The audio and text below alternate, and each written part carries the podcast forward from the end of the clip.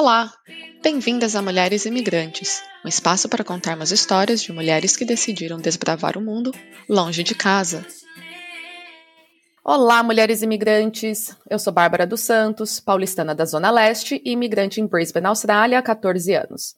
Sejam bem-vindas a mais uma série especial, Maternidade e Imigração, onde converso com diferentes mulheres sobre seus processos de gravidez, parto, rede de apoio, dias longos e meses que passam voando, além de conselhos não requisitados, perguntas inconvenientes e muito mais, tudo isso enquanto imigrantes.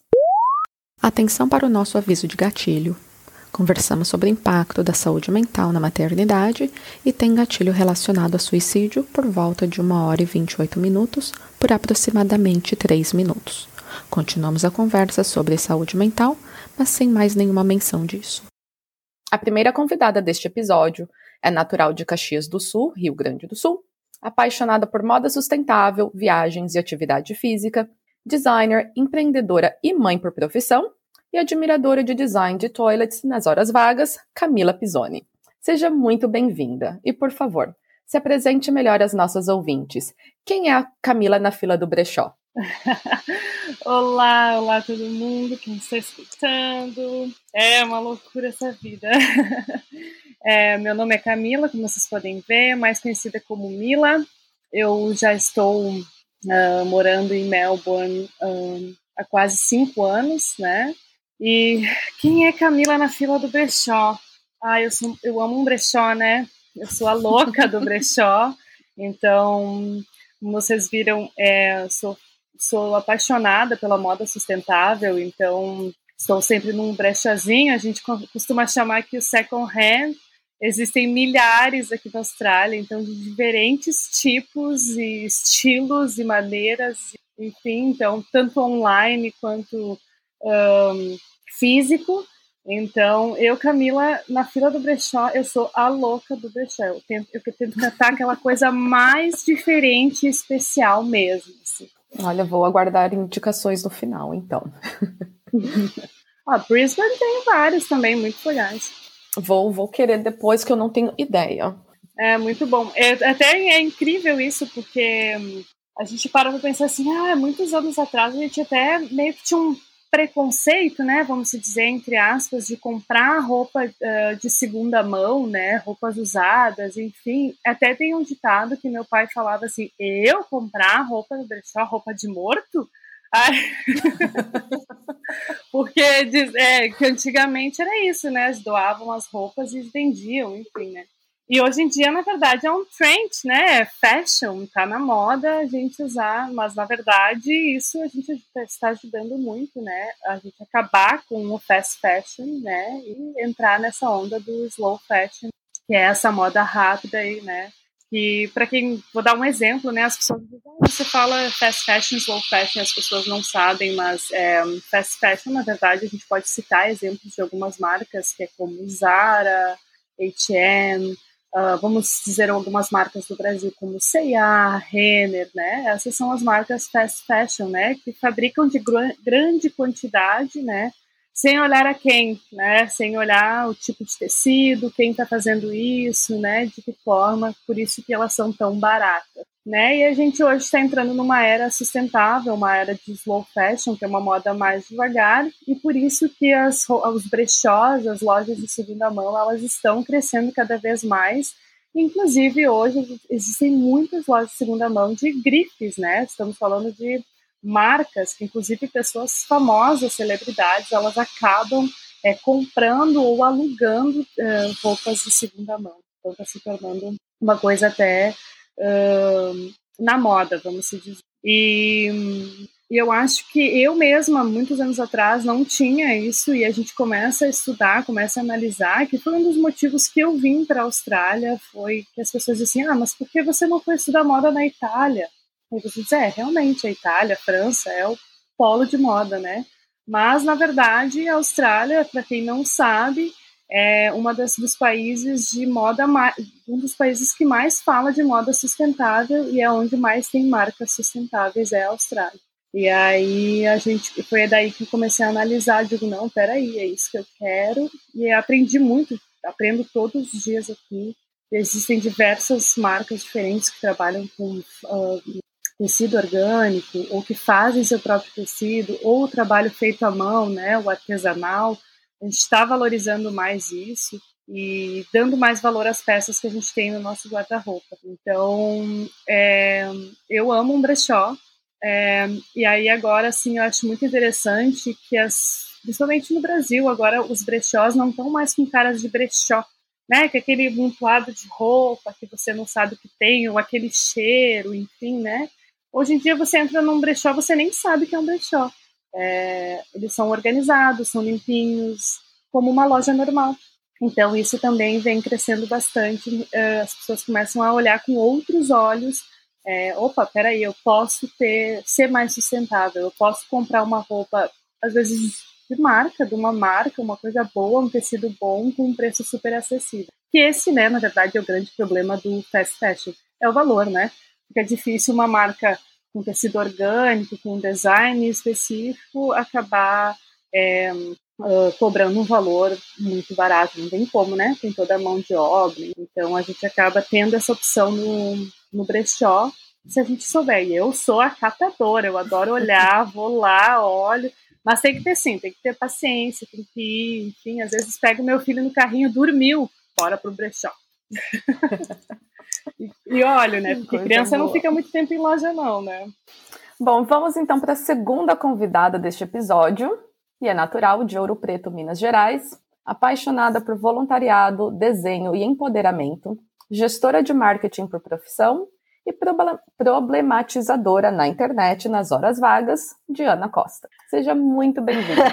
e, por favor, se apresente melhor às nossas ouvintes. Quem é a Diana na fila do Instagram? Na fila do Instagram, amiga, eu, é, eu gosto muito de polemizar, mas com, com bom humor e com leveza, né? Sempre que possível.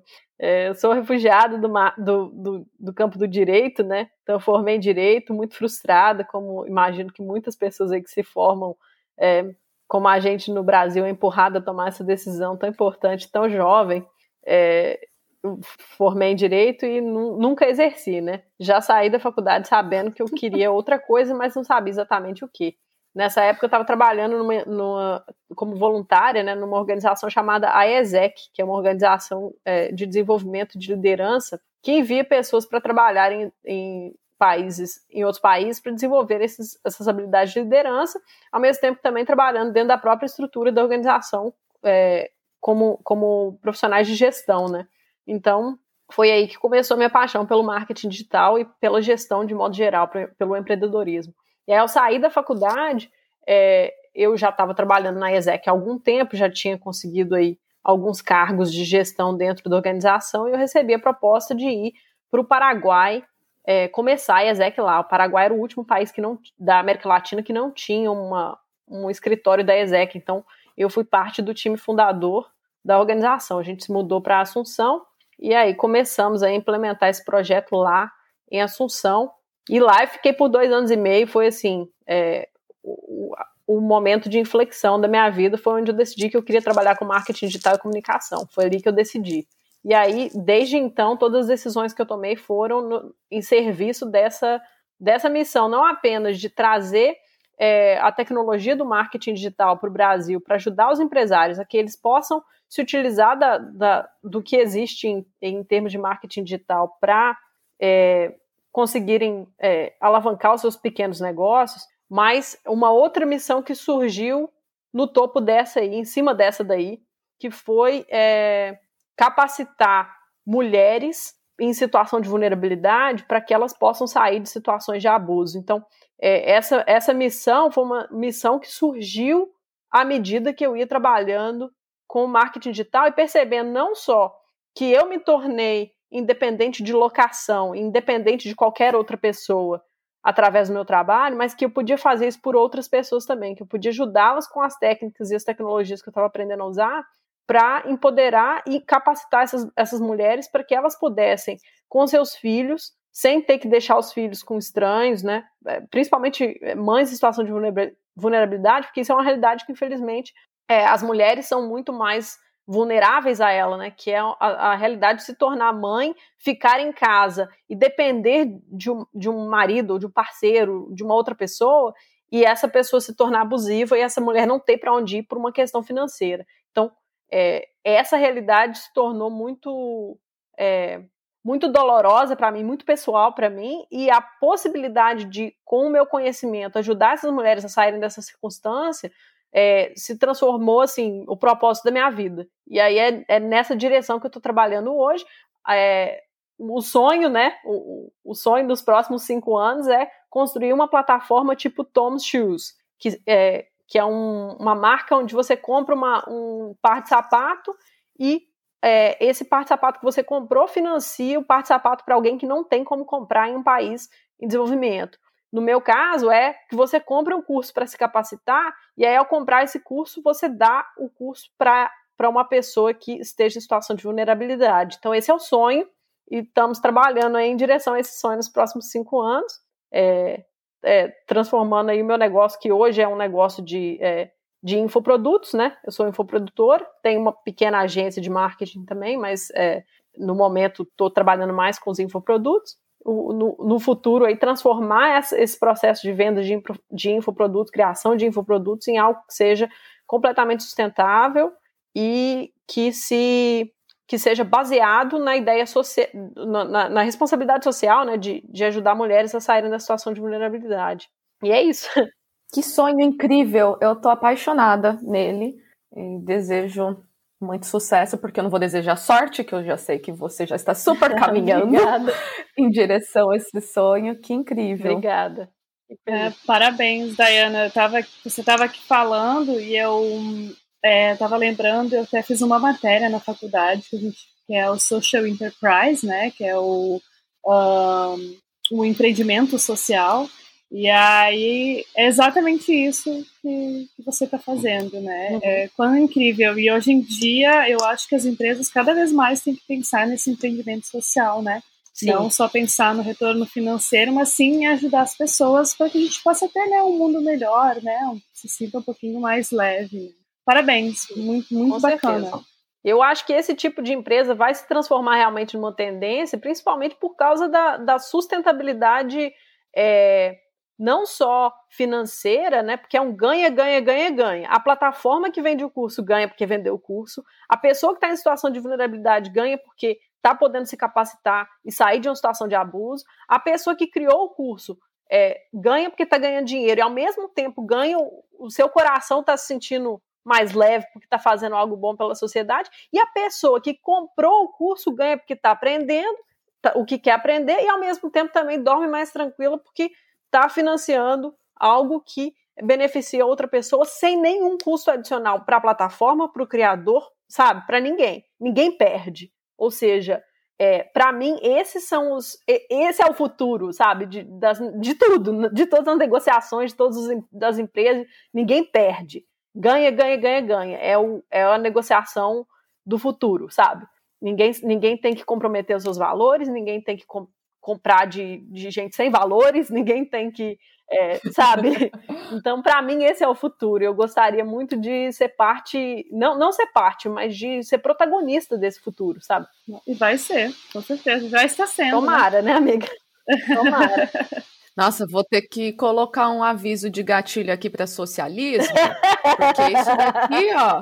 Então, se você já é um super capitalista, não curte, ó, já pode abandonar esse episódio agora. Mas, olha, amiga, eu tenho que falar isso porque, assim, eu sou uma pessoa que é, eu fui criada num ambiente muito, muito, é, assim, em que, em que as coisas tinham que ser, tinham que prezar o, o comunitário.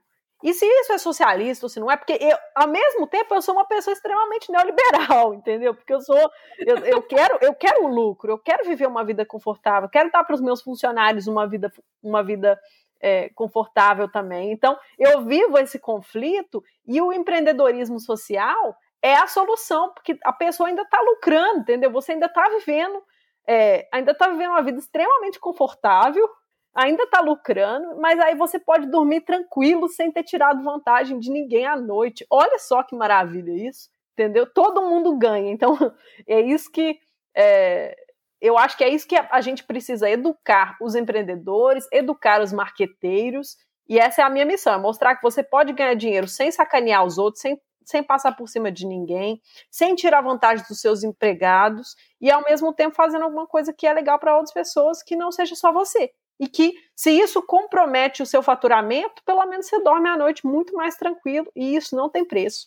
É muito interessante essa parte de educar, né? Na verdade, a gente está numa, numa era que a gente tem que realmente é educar as pessoas em vários sentidos, que nem você falou, o empreendedor, é, quem está comprando, quem está vendendo, de todas as partes, né? Quem está fazendo marketing, né? Para a gente parar com uh, essa coisa muito apelativa, né? Sim. E a gente começar a lidar com uma coisa mais natural. Com certeza. Então, o empreendimento social ele está aí para isso, né? Então as pessoas têm que entender que ele não é só para ah, a pessoa não ter lucro. Não, é para a pessoa ter lucro, mas ao mesmo tempo estar tá ajudando as pessoas e a gente poder gerar uma economia circular. Sim, né? com certeza. Então, exatamente. Então é daí. Então a gente tem que sim, todos nós se educar. É que nem eu estava falando, há muitos anos atrás eu pensava de uma forma. Quando a gente começa a pensar um pouquinho mais nos outros e no mundo, a gente começa a pensar um pouquinho diferente e a gente vê que existe, existem diversas possibilidades. Então, é, pessoas como você, Dayana, que vai criando esse tipo de, de, empreendedorismo, é muito bacana. E aí a gente tem que, infelizmente, a gente tem que educar e explicar muito para as pessoas, para as pessoas entenderem. Consumista, todos nós somos, todo mundo gosta de consumir alguma coisa, seja lá o que for. Tem gente que gosta de consumir comida, gasta em restaurante, tem gente que gosta com roupa, e assim em diante, com estudos sabe? Sim. Então, é, todo mundo é consumista, sabe? Eu sempre digo assim, me diz aqui quem não consome alguma coisa, né? Quem não é apaixonado por alguma coisa. Tem gente que gosta de computador, tecnologia, enfim. O que vai é da gente poder fazer a melhor opção. A gente se educar de que forma consumir e qual opção a gente fazer, né? Sim, com certeza. E assim, eu acho importante deixar um adendo aí, porque esse é um processo de construção, né? No momento, é, eu estou em processo de construir o caminho para essa, é, para essa empreitada social. Ela não é ainda. Eu ainda estou visando lucro porque preciso levantar capital. E, infelizmente, conseguir investimento para negócios sociais, principalmente rodados por mulheres e principalmente rodado por mães, ainda é um negócio extremamente complicado. Então, é, o, o, processo, é, eu conversando com meu mentor sobre isso, né? Ele falou: você não vai conseguir investimento para essa, essa plataforma é, sendo mulher e mãe por uma, e por uma questão de você é, de já existirem plataformas triunfando com a venda lucrativa de produtos. Então você não vai conseguir é, investimento para fazer isso. Você precisa, sabe, você está por conta própria, se vira. Esse foi o conselho dele. Mas, ao mesmo tempo, ele falou: o conhecimento que você tem é altamente monetizável. Pegue e monetize esse conhecimento e aí você vai levantar seu próprio capital, entendeu? Não vai ter que dividir o lucro disso com ninguém, eventualmente, e aí você retém a completa é, autonomia de decisão também. E aí eu gostei muito dessa parte, porque eu não quero ter que comprometer os meus valores na hora de for escolher quem que eu vou ajudar, qual vai ser o critério para ajudar essas pessoas, entendeu? Então, é, isso foi muito legal da parte dele de ser transparente com relação a isso e me dar esse horizonte. Eu estou por conta própria, vai levar muito tempo para eu conseguir construir essa plataforma, porque é um investimento muito alto, sem certeza de que vai, de que outros criadores de conteúdo vão comprar a ideia, por exemplo, sabe? Porque eu preciso, ninguém vai, vai entrar numa plataforma só para comprar o meu curso para dar esse curso para outra pessoa. Eu preciso de outros criadores que capacitem pessoas em outros, em outros quesitos também. Por exemplo, eu quero micropigmentadoras que, de, que coloquem o seu curso na minha plataforma para que mulheres possam se transformar em micropigmentadoras, é, é, manicures, é, contadoras, que é, entendeu? Pessoas que, que vêm para essa plataforma com seu conhecimento, sabendo que esse conhecimento vai ser dividido com é, mulheres em situação de vulnerabilidade. Né? Mulheres, a princípio, não precisa ser só isso, eu acho que vai evoluir muito ainda, mas a priori esse é o, esse é o intuito aí. Atenção, mulheres empreendedoras que escutem nosso podcast, que eu sei que tem várias. E provavelmente algumas que prestam só o serviço, mas ainda não fazem igual você, Diana, de ter um curso, uhum. né? Só faz o serviço em si. Gente, isso é uma ótima ideia também de que veio né, durante a pandemia, que veio nos mostrar que muitas dessas pessoas, durante principalmente o começo da pandemia e mais ainda no Brasil, se viram completamente sem renda.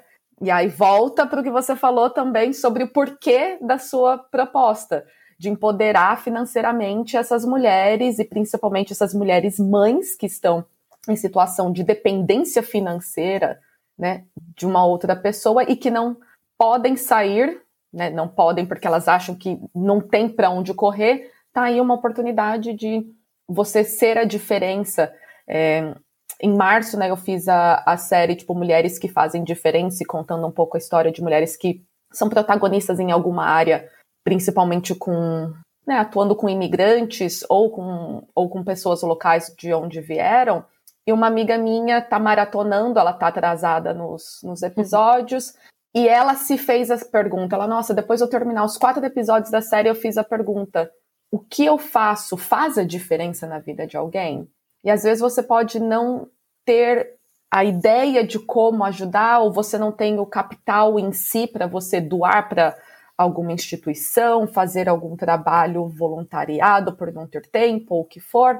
Mas essa tá aí, ó, uma maneira de você se juntar com a Diana, fazer esse projeto. Não precisa ser agora, mas começar já a entrar numa parceria para ver como que essa potência da, da mulher e a mulher mãe, e a mulher mãe e imigrante uhum. Pode trazer. Né? E assim, é, é uma coisa que me, me choca todos os dias, e assim, é um negócio que. É, é lógico que a gente não gosta de, de ver isso, mas eu me obrigo, cada vez que a gente tem é, postagens nos grupos de mulheres aqui sobre é, mulheres em situação de vulnerabilidade e abuso, eu me obrigo a ler, porque isso me lembra do propósito. É muito fácil você empreender sem o cuidado de, é, do impacto, sabe? É muito fácil. Isso é uma, uma descoberta que eu fiz do jeito difícil, sabe? Tendo que, em algumas ocasiões, é, esquecer dos meus valores pessoais, sabe? Fazer trabalhos por questão de necessidade mesmo, financeira, esquecer que, que sabe? É, ou, ou, botar de lado a minha integridade, botar de lado os meus valores pessoais, entendeu? Por questão de ter que pagar os boletos, entendeu? E é muito fácil você ganhar dinheiro dessa forma, você deixando de lado os seus valores, deixando de lado o que você acredita. A verdade é que é muito fácil. É, difícil é você ganhar dinheiro vivendo, vivendo assim, em total concordância com o que você acredita. E eu, é um processo para mim. Não estou falando que eu cheguei lá absolutamente, não. Ainda tem muita coisa que eu preciso melhorar, muita coisa que eu ainda quero, é, sabe, assim, refinar para que eu esteja vivendo 100% do tempo de acordo com os meus valores, integridade plena. Ainda não é o caso, mas é, o ponto é que você é, empreender é, com, com, os valores e com o objetivo de impactar positivamente, a preocupação constante de, de impactar positivamente, é, essa é a parte que é desafiadora, sabe? Que é você incorporar naquilo que você faz no, no core do que você faz, sabe? No centro, no coração, no cerne do que você faz. O, o aspecto de, de impacto social é que é difícil, sabe? Eu, eu queria. Era muito importante para mim que não fosse apenas caridade. Não que eu tenha algo contra a caridade, eu acho importante a caridade, mas eu acho que a gente tem que. que a responsabilidade social é o que tem que a justiça social é o que tem que guiar o propósito, entendeu? Não é, ah, eu vou ganhar tanto dinheiro e aí eu dou uma porcentagem desse dinheiro para caridade para daí eu poder dormir tranquilo. Não. A responsabilidade social e a justiça social estarem no cerne do, do empreendimento, aquela, aquele, aquele propósito central de transformar o fardo do outro, a sua responsabilidade, sabe? É, como que eu explico?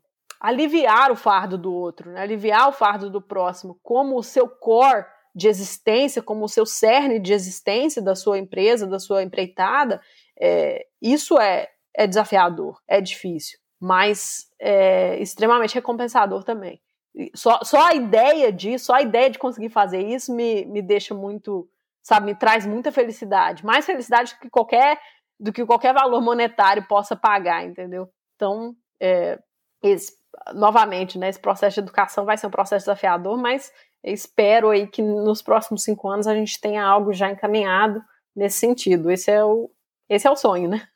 É, não, Dayana, é um processo de amadurecimento, né? A gente pode chamar assim. Como é o processo também de ser mãe imigrante, a gente tem que amadurecer aí na marra. Com certeza.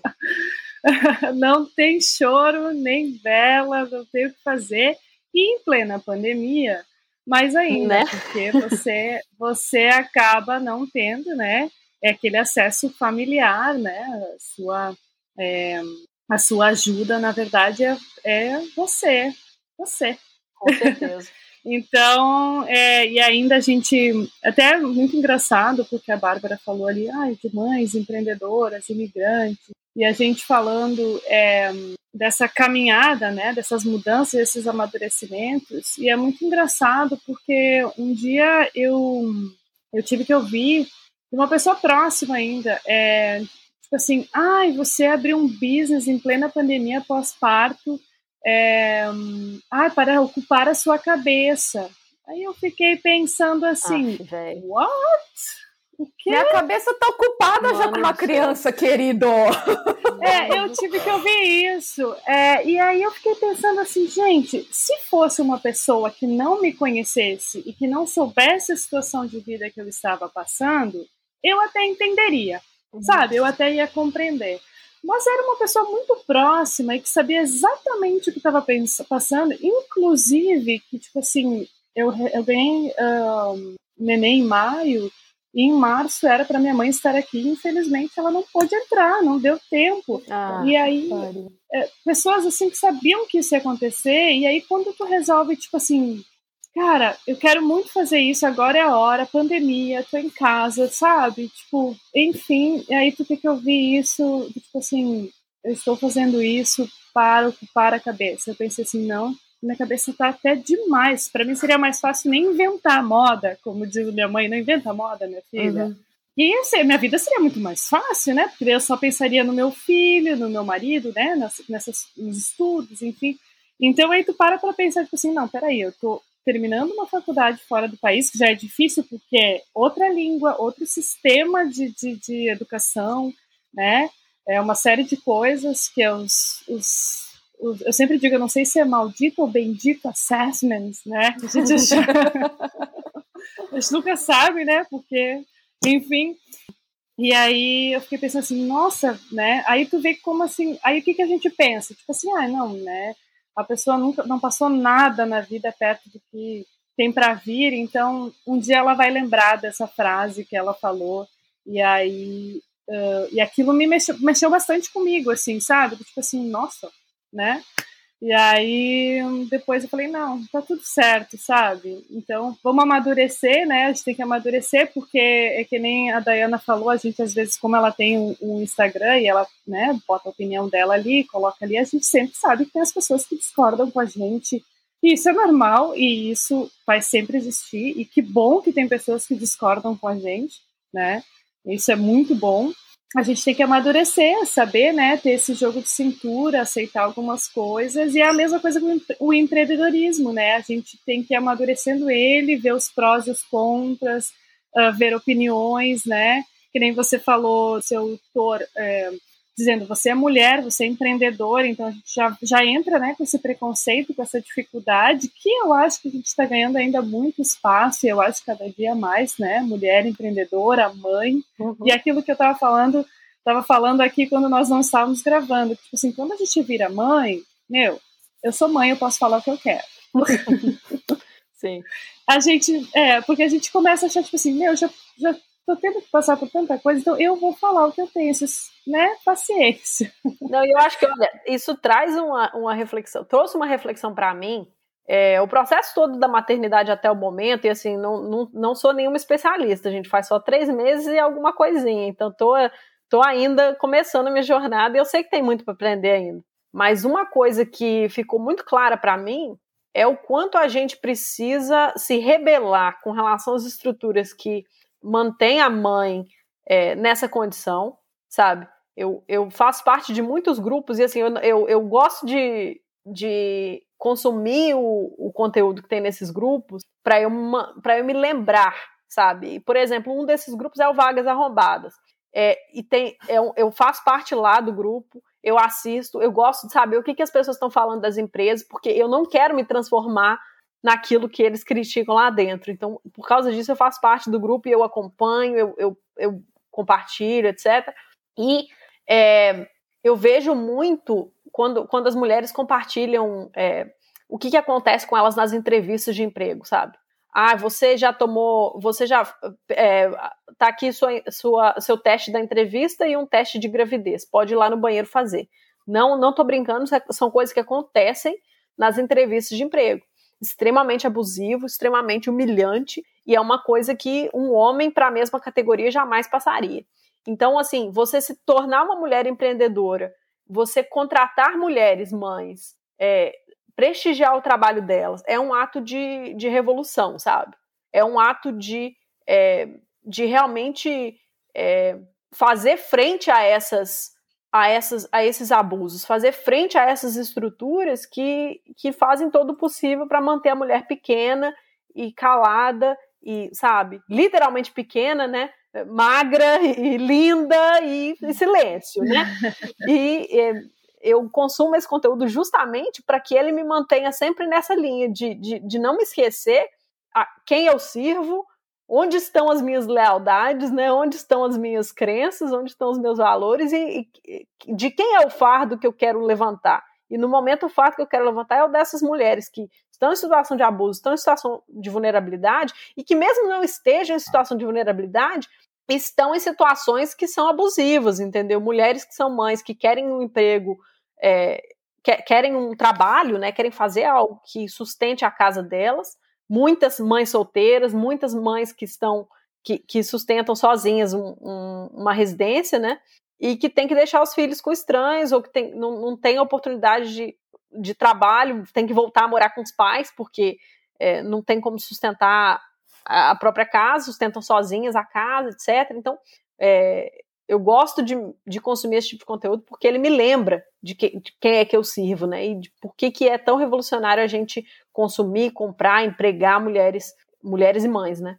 É, inclusive, eu passei por isso tanto no Brasil quanto aqui com entrevistas de emprego, de perguntarem assim: você é casada? Diferença faz. É, você tem filhos? Diferença faz, né? É, sabe? Então, tipo assim, é um tipo de pergunta. Ou você pretende ter filhos? Né? Então, tipo assim, é, que diferença faz? Eu tô vindo aqui para trabalhar, você tem que perguntar sobre o meu profissional, né? A minha experiência. Agora, se eu sou casada, solteira, é, se, é, se, eu sou casada com homem ou com mulher, não interessa. Não uhum. interessa, sabe? E, eu, e é muito engraçado, porque eu passei por isso tanto no Brasil quanto aqui na Austrália, de fazer entrevistas de emprego e perguntarem assim: você tá, você, porque eles olham, né? Você é casado, enfim, daí eles veem a sua idade, tipo assim, você já tem filhos? Que também é uma coisa do tipo assim, por que que mulher, quando passa dos 30, não, não pode mais ter filho? Uhum. Entendeu? Uhum. Que também é um preconceito, porque as pessoas, tipo assim, ai, mas você, cuidado, você vai passar da idade para ter filhos, essas coisas, né? Então a gente, eu acho que nós mulheres passamos por uma série de preconceitos e às vezes eu converso com amigas e elas não se dão conta Tipo assim, ah, isso é bobagem. São pequenas coisas que a gente não se dá conta o quanto a gente sofre preconceito. E a gente acaba, tipo assim, que é esse tipo de pergunta, né? Sim. Tipo assim, é uma coisa normal, as pessoas já tratam isso como uma coisa normal. Sim. E é, são as microagressões, né? Que, que são feitas aí, são, são microagressões que são feitas exatamente para manter a mulher pequena, em silêncio, né? Limpa, bem maquiada, bem arrumada e calada, né? É, é a estrutura Exato. que é, pelo menos eu sinto muito isso e é, percebi muito isso na, na situação atual minha do meu esposo, sabe? Porque o meu esposo é o, é o dono de casa, né? Ele ficou em casa por uma questão prática, né? Pragmática nossa, porque o meu trabalho não me paga é, licença maternidade, né? Porque a minha, a minha chefe sou eu, e a minha empresa sou uhum. eu, né? Eu e agora duas funcionárias, né, que são maravilhosas, são pessoas que trabalham com a gente como frilas, mas que é, auxiliam muito aí o nosso, meu, nosso crescimento, nosso trabalho, né?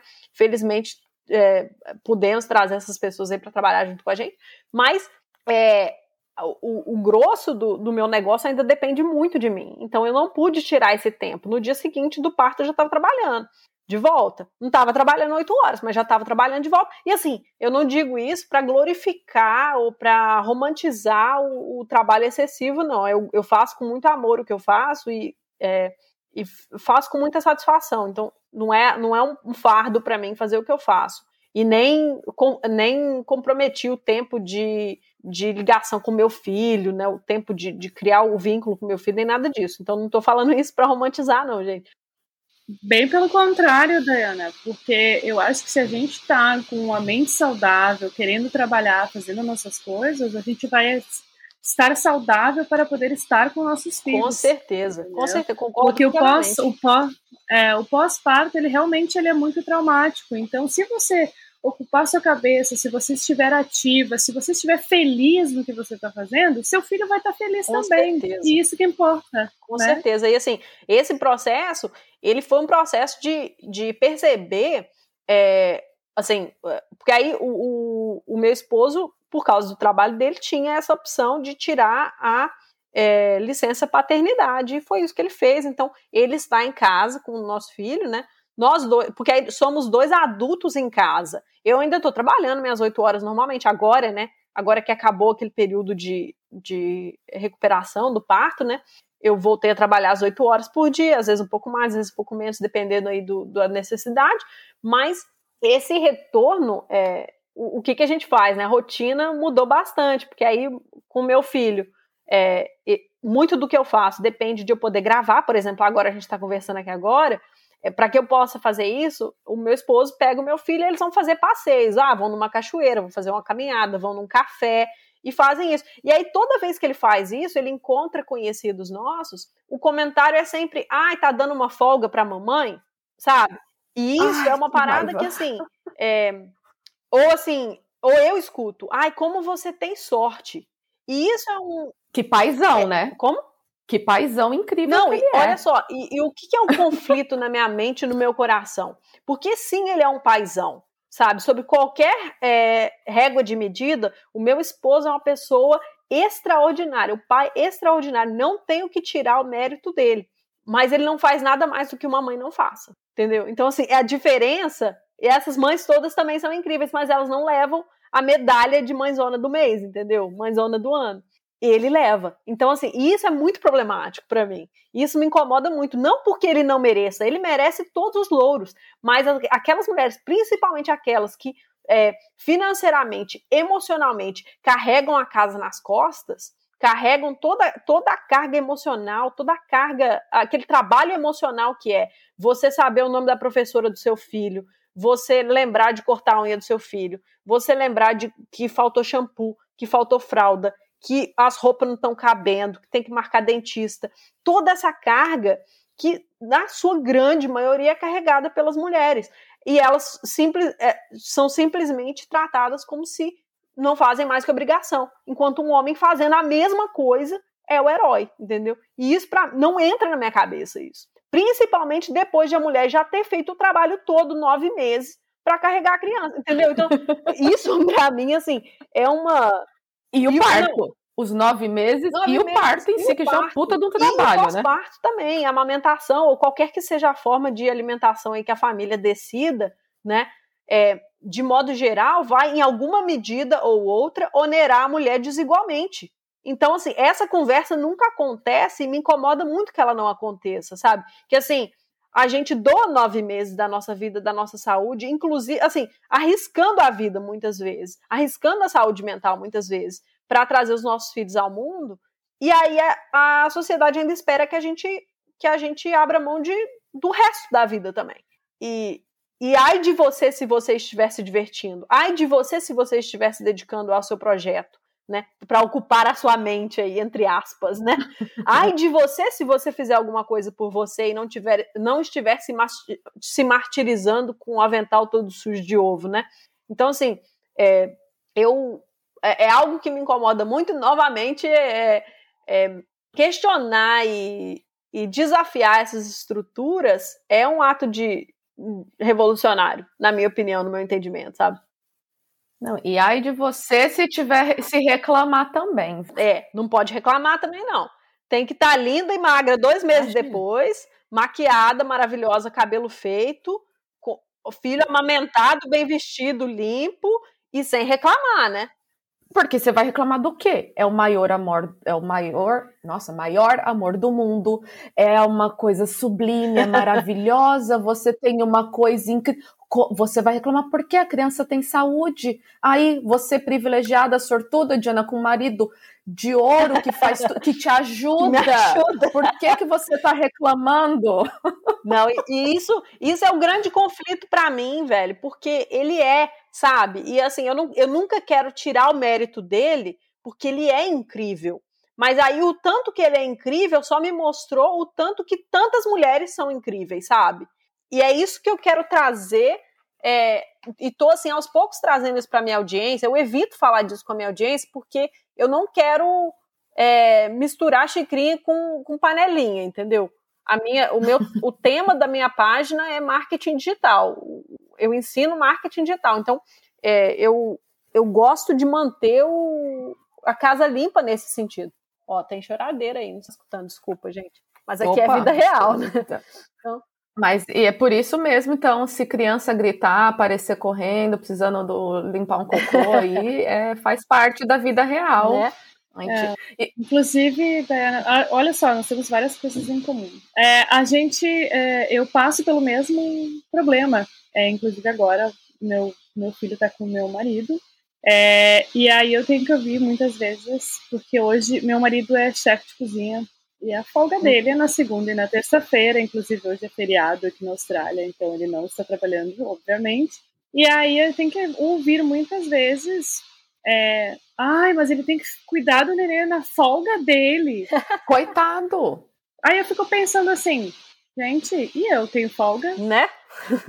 Não, ó, Sabe, a, tipo... minha, a minha ideia revolucionária é a seguinte, ó. Beleza. É, é, e essa foi uma conversa que eu tive com meu esposo, só que a gente teve essa conversa invertida, porque parece que quando você inverte os papéis, essa conversa precisa acontecer. Quando os papéis são é, o, o, normal, né? Normal entre aspas.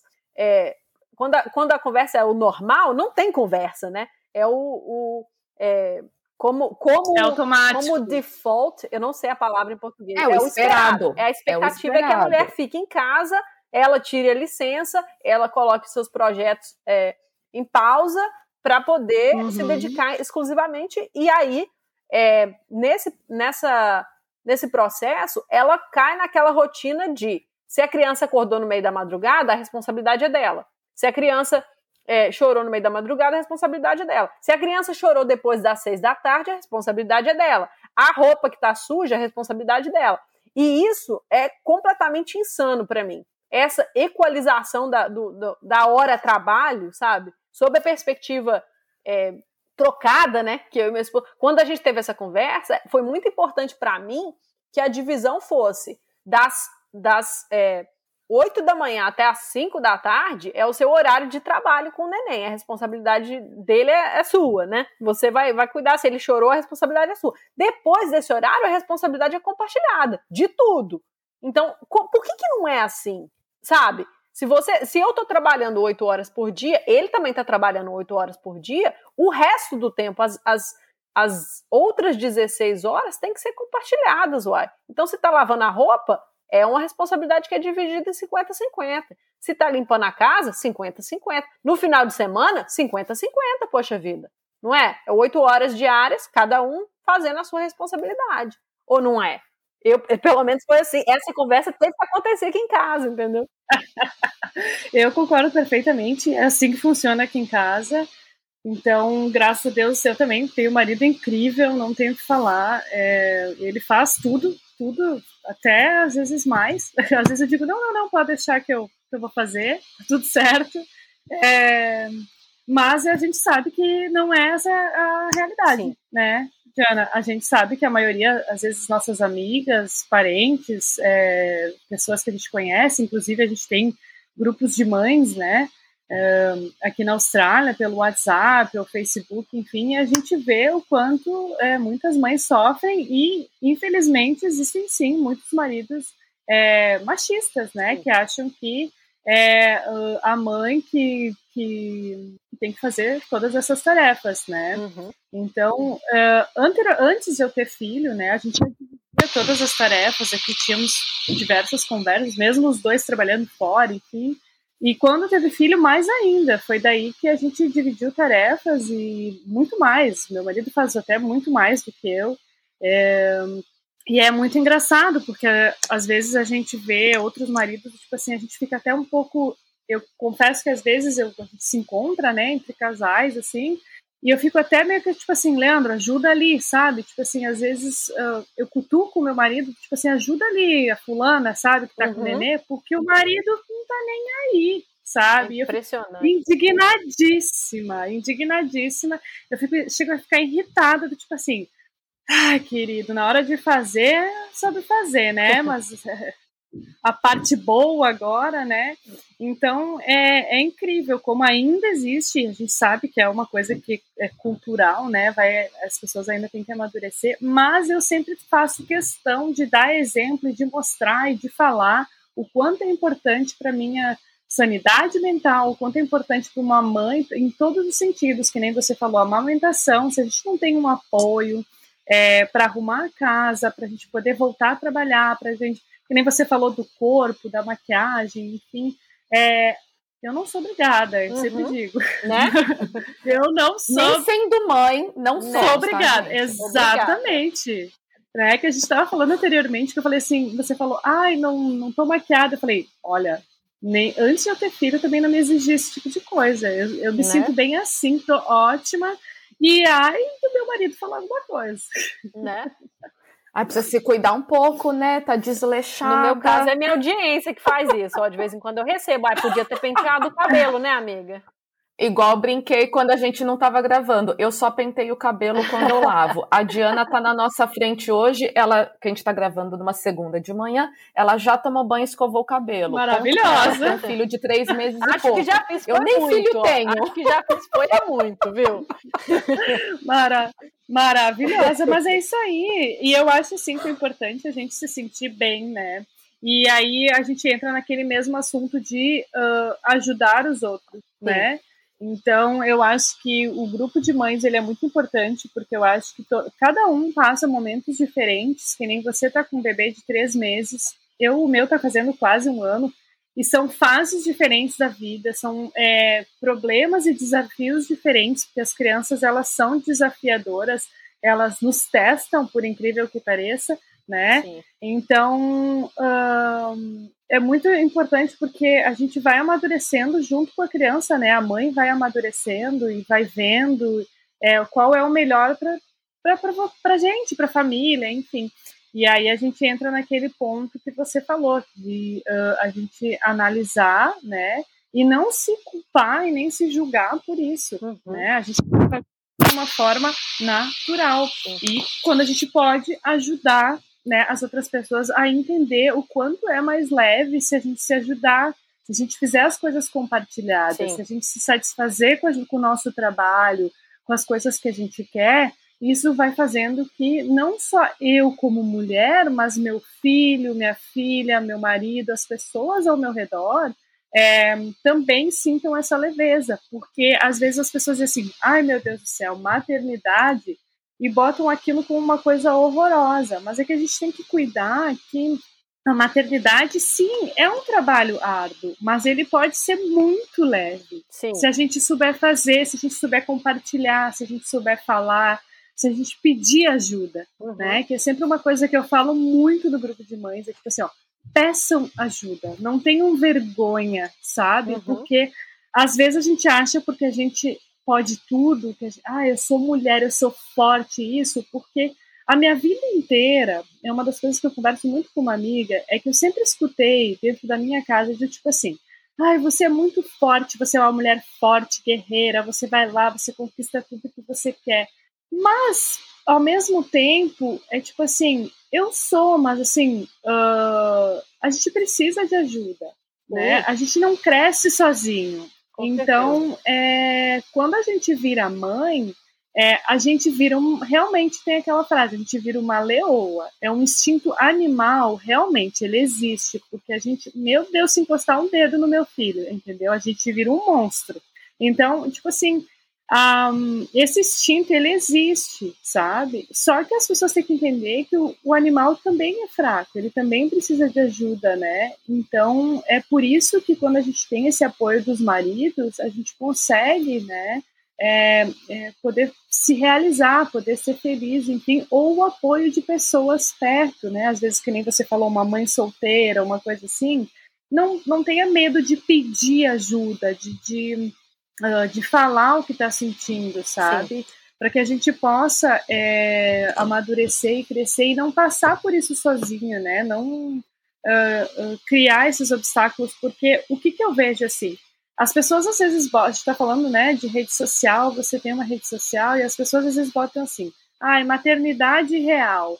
Aí você vai lá e olha no Instagram e diz assim, não, peraí, eu sou mãe, tem uma coisa errada aí, sabe?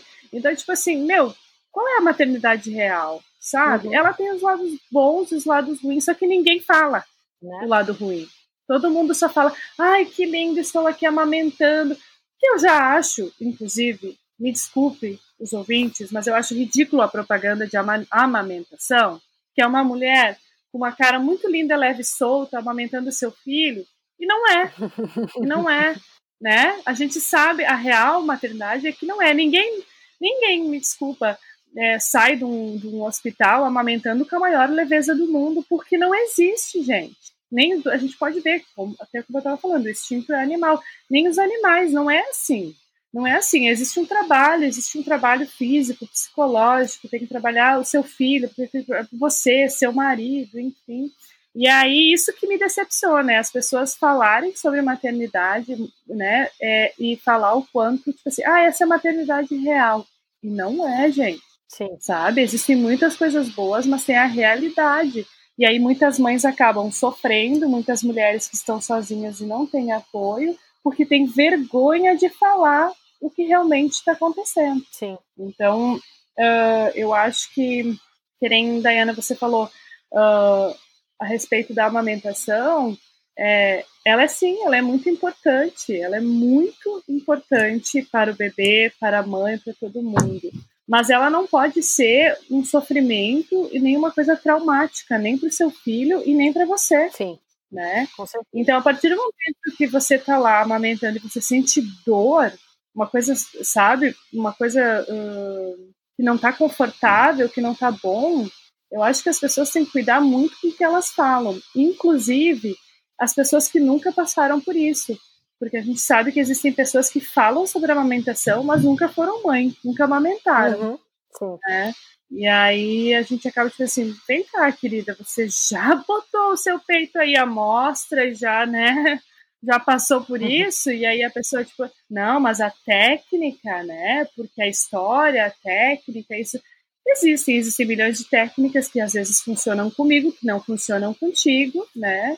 Então, é muito é, é muito subjetivo, na minha opinião, é o, a discussão amamentação, né? Sim. E aí a sociedade julga muito que nós mulheres temos que amamentar, que nós temos que fazer isso, que é como se fosse uma obrigação, e não é. Sim. Eu podem me julgar, mas eu não acho que isso seja uma obrigação é, eu acho que isso tem que ser feito com a maior leveza do mundo e com muito amor, porque a partir do momento que se torna uma obrigação tudo na vida da gente, ela não é muito boa. Sim. Eu, a gente aqui em casa, a gente teve uma conversa.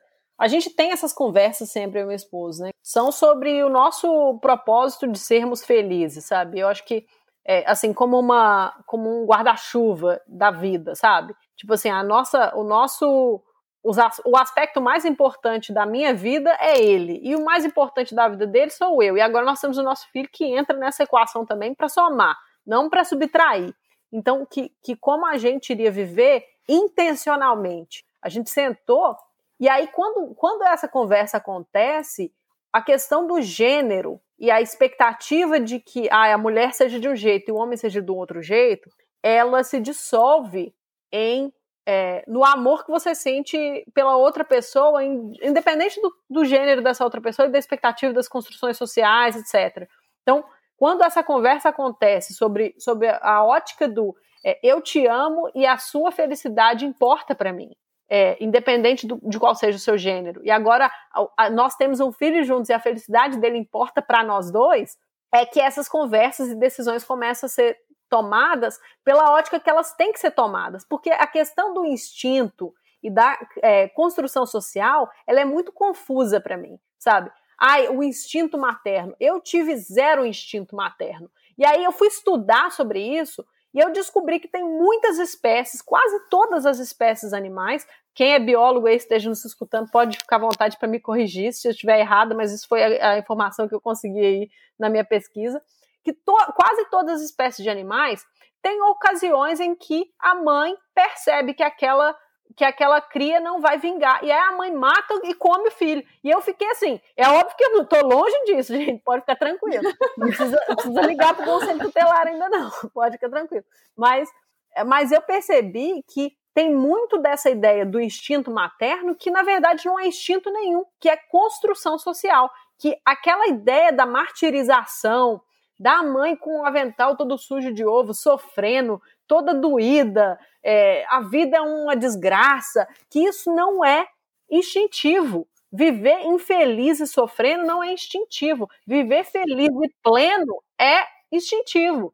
Viver feliz com as suas necessidades sendo tomadas como prioridade é instintivo e é feliz, é uma vida plena. Então, o que, que acontece quando você, como um time, né, dentro de, uma, de um relacionamento que, na minha opinião, é um relacionamento saudável, é você conversar, ó, eu me importo com a sua felicidade. O que, que é importante para você? Ah, isso, isso e isso. Eu consigo contribuir com isso para que você seja uma pessoa mais feliz? Sim, então vou contribuir. Você, ah, isso aqui, isso e isso é importante para mim. Então vamos contribuir juntos. Não tem aquela ideia da pessoa é, presumir que pelo gênero da outra existe uma responsabilidade X, Y, Z. Porque existe um instinto, blá blá blá, entendeu? Então, isso foi, é, isso foi muito importante para nós nesse processo, que foi não uma discussão do que, que é responsabilidade de cada um, mas uma discussão do que, que significa felicidade para nós, quais são os objetivos nossos que a gente quer que, que o outro é, é, apoie, né? Que o outro sustente. Eu falo, ah, meu marido me sustenta, porque ele sustenta meu sonho quando ele toma conta do meu filho. Para eu poder gravar o vídeo, para eu poder estar tá aqui com vocês hoje, né? Meu filho chorou agora há pouco, meu esposo cuidou e eu posso ficar aqui com a mente tranquila, eu posso estar 100% presente aqui com vocês para dar o meu melhor para as pessoas que estão nos escutando, porque o meu marido me sustenta nesse sentido. E eu o sustento em outros momentos, em outras ocasiões, em outras circunstâncias. E aí, e eu acho que isso é felicidade, é você ter, ter na outra pessoa essa parceria. E é lógico que eu entendo que também há pessoas que estão fazendo isso sozinhas. E o meu abraço para você, se você está escutando a gente agora e você está fazendo isso sozinho, se você não tem apoio, se você tem que ser forte, se você tem a obrigação de ser forte. É, meu grande abraço para você de admiração, de apoio e de coragem, porque é, eu sei que não é fácil. Mesmo com ajuda, não é fácil. Mesmo com apoio, com, com, com, é, com parceria, não é fácil. É, né? Força para você. Não, não, não sou cega à sua realidade, que é muito diferente da minha, mas se você está vivendo uma realidade de uma parceria, que não é uma parceria entre iguais, entre pessoas que se respeitam e desejam a felicidade uns dos outros, tá na hora de reavaliar essa parceria aí, porque onde não houver amor, não se demore, né? É, e para mim, amor é você se preocupar com a felicidade do outro. Essa frase não é minha, não, gente. Eu acho que ela é da Nina Simone. Mas eu, gosto muito dessa frase. Eu acho que a gente tem que levar ela para tudo nessa vida. Se a pessoa com quem você está não está demonstrando amor por você, suportando e apoiando e, e, incentivando os seus sonhos, permitindo que eles sejam possíveis, fazendo o seu 50%, não há amor aí, não se demore. É, a gente também tem que cuidar para não confundir amor, né?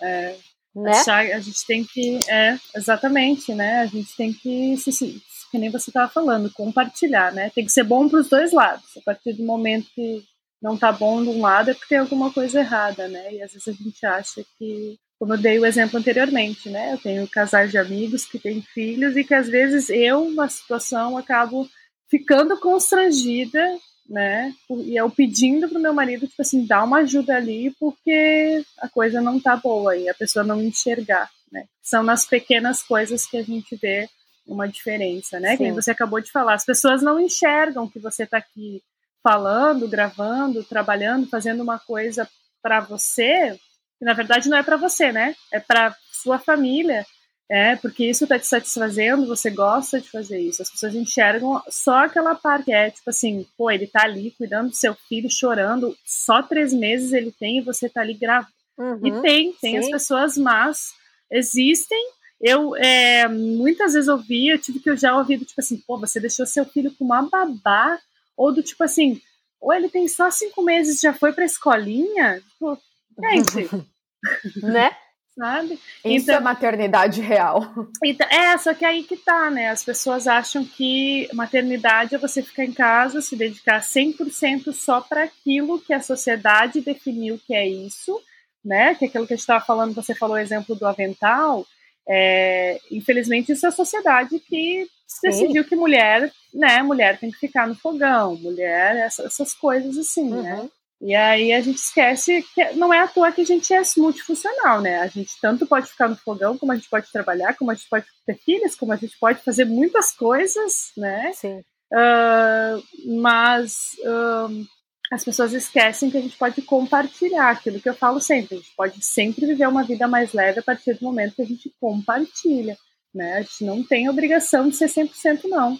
É, e, e, ó, eu acho que você mencionou um negócio aí que eu acho que é muito legal, que é essa questão do multitarefa. Ó, eu, naturalmente, sou uma pessoa praticamente unitarefa. Às vezes nem isso. Às vezes eu não consigo fazer nem o que eu tô fazendo para, para as coisas. Tô limpando a casa, né? Colocando a roupa dentro da, da máquina. Lembro que tá, o fogão, a comida tá transbordando. Corre lá no fogão. Aí esqueceu de colocar, de ligar a máquina. Fica lá, esquecida. Coloca a água do banho da criança para encher a banheira não testou a temperatura, encheu a banheira de água fria. Nossa, isso comigo é normal acontecer isso comigo. Eu sou uma pessoa mal e mal, eu sou unitarefa. Eu preciso estar com a atenção totalmente focada se aquilo precisa da minha atenção mesmo, sabe? E eu tento ser multitarefa e aí não sai nada bem feito, fica tudo, sabe, mal e mal. E, e isso tem mostrado para mim que, que não é natural a mulher ser multitarefa. Natural é assim, é, nós temos é, aptidões diferentes de pessoa para pessoa, independente do gênero. Elas não vêm embutidas no seu, na sua identidade Exato. de gênero. Né? E tá tudo bem, né, Diana? Porque eu acho que é isso que importa. Se você acha que é isso, se você acha, se você se sente bem fazendo multitarefas, ótimo, Sim, que bom. Com certeza. Se você acha que não, ok também. Então, tipo assim, sabe, é isso que me faz pensar, tipo assim, nossa, eu tenho Sabe? Eu odeio a palavra eu tenho que fazer. Sim. Não, eu, sabe? Tipo assim, meu Deus, eu tenho que lavar a roupa agora. Eu tenho que uh, dar banho no meu filho agora. Eu tenho que botar ele dormir agora. Não, você não tem. Uhum.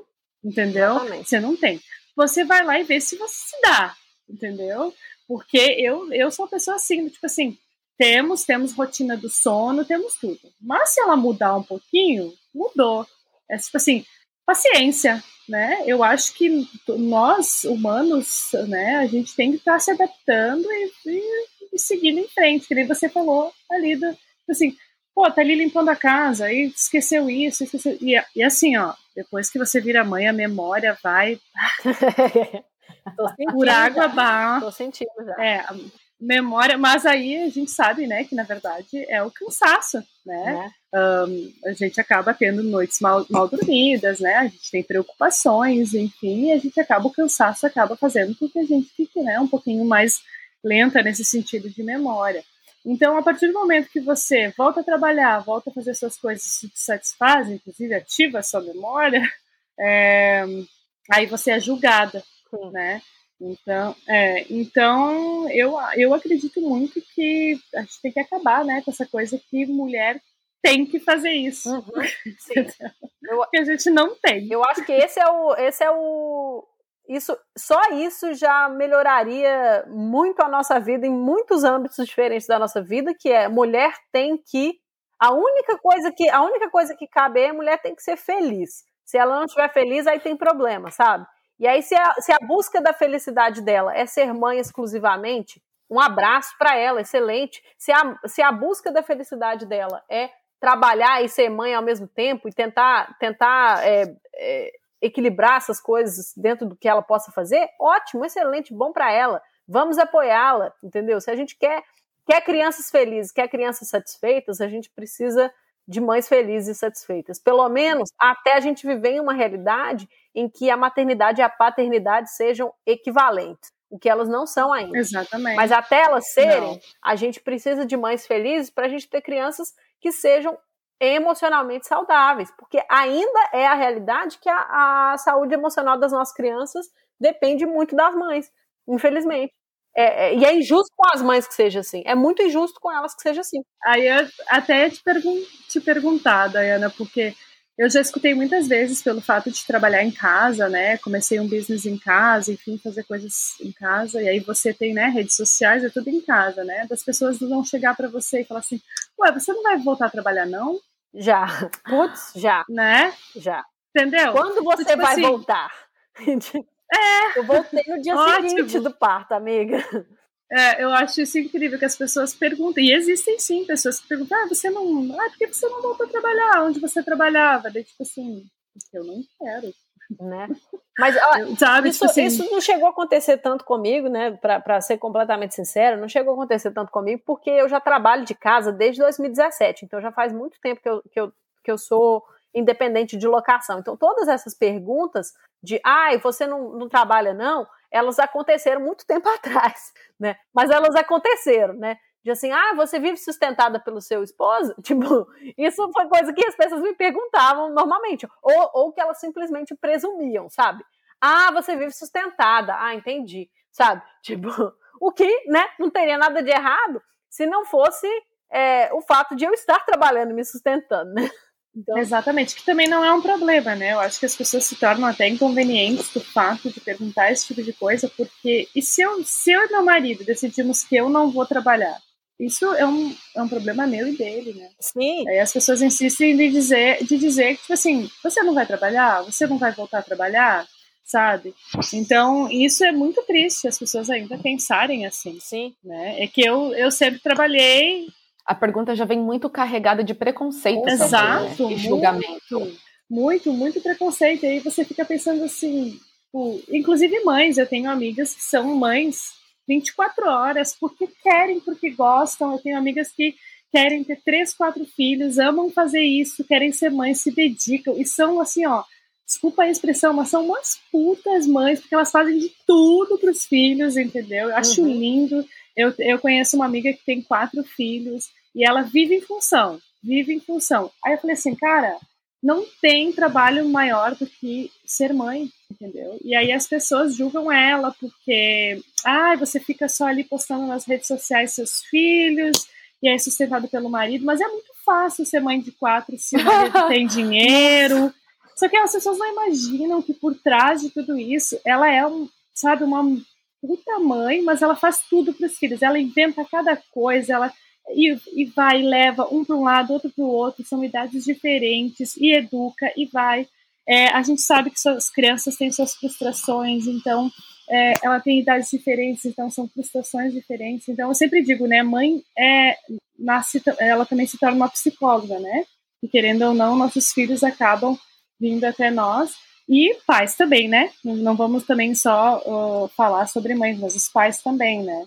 Então, é, é, incrível como as pessoas já julgam, né? Do tipo assim, ai, sustentada pelo marido, mas as pessoas não sabem por trás dessa família o que acontece, Sim.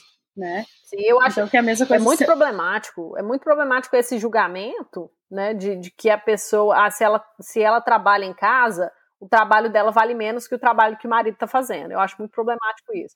Agora, tem alguns aspectos que eu acho que, assim, pela, que- pela questão de a gente ser é, intelectualmente honesto quando o assunto é ficar em casa.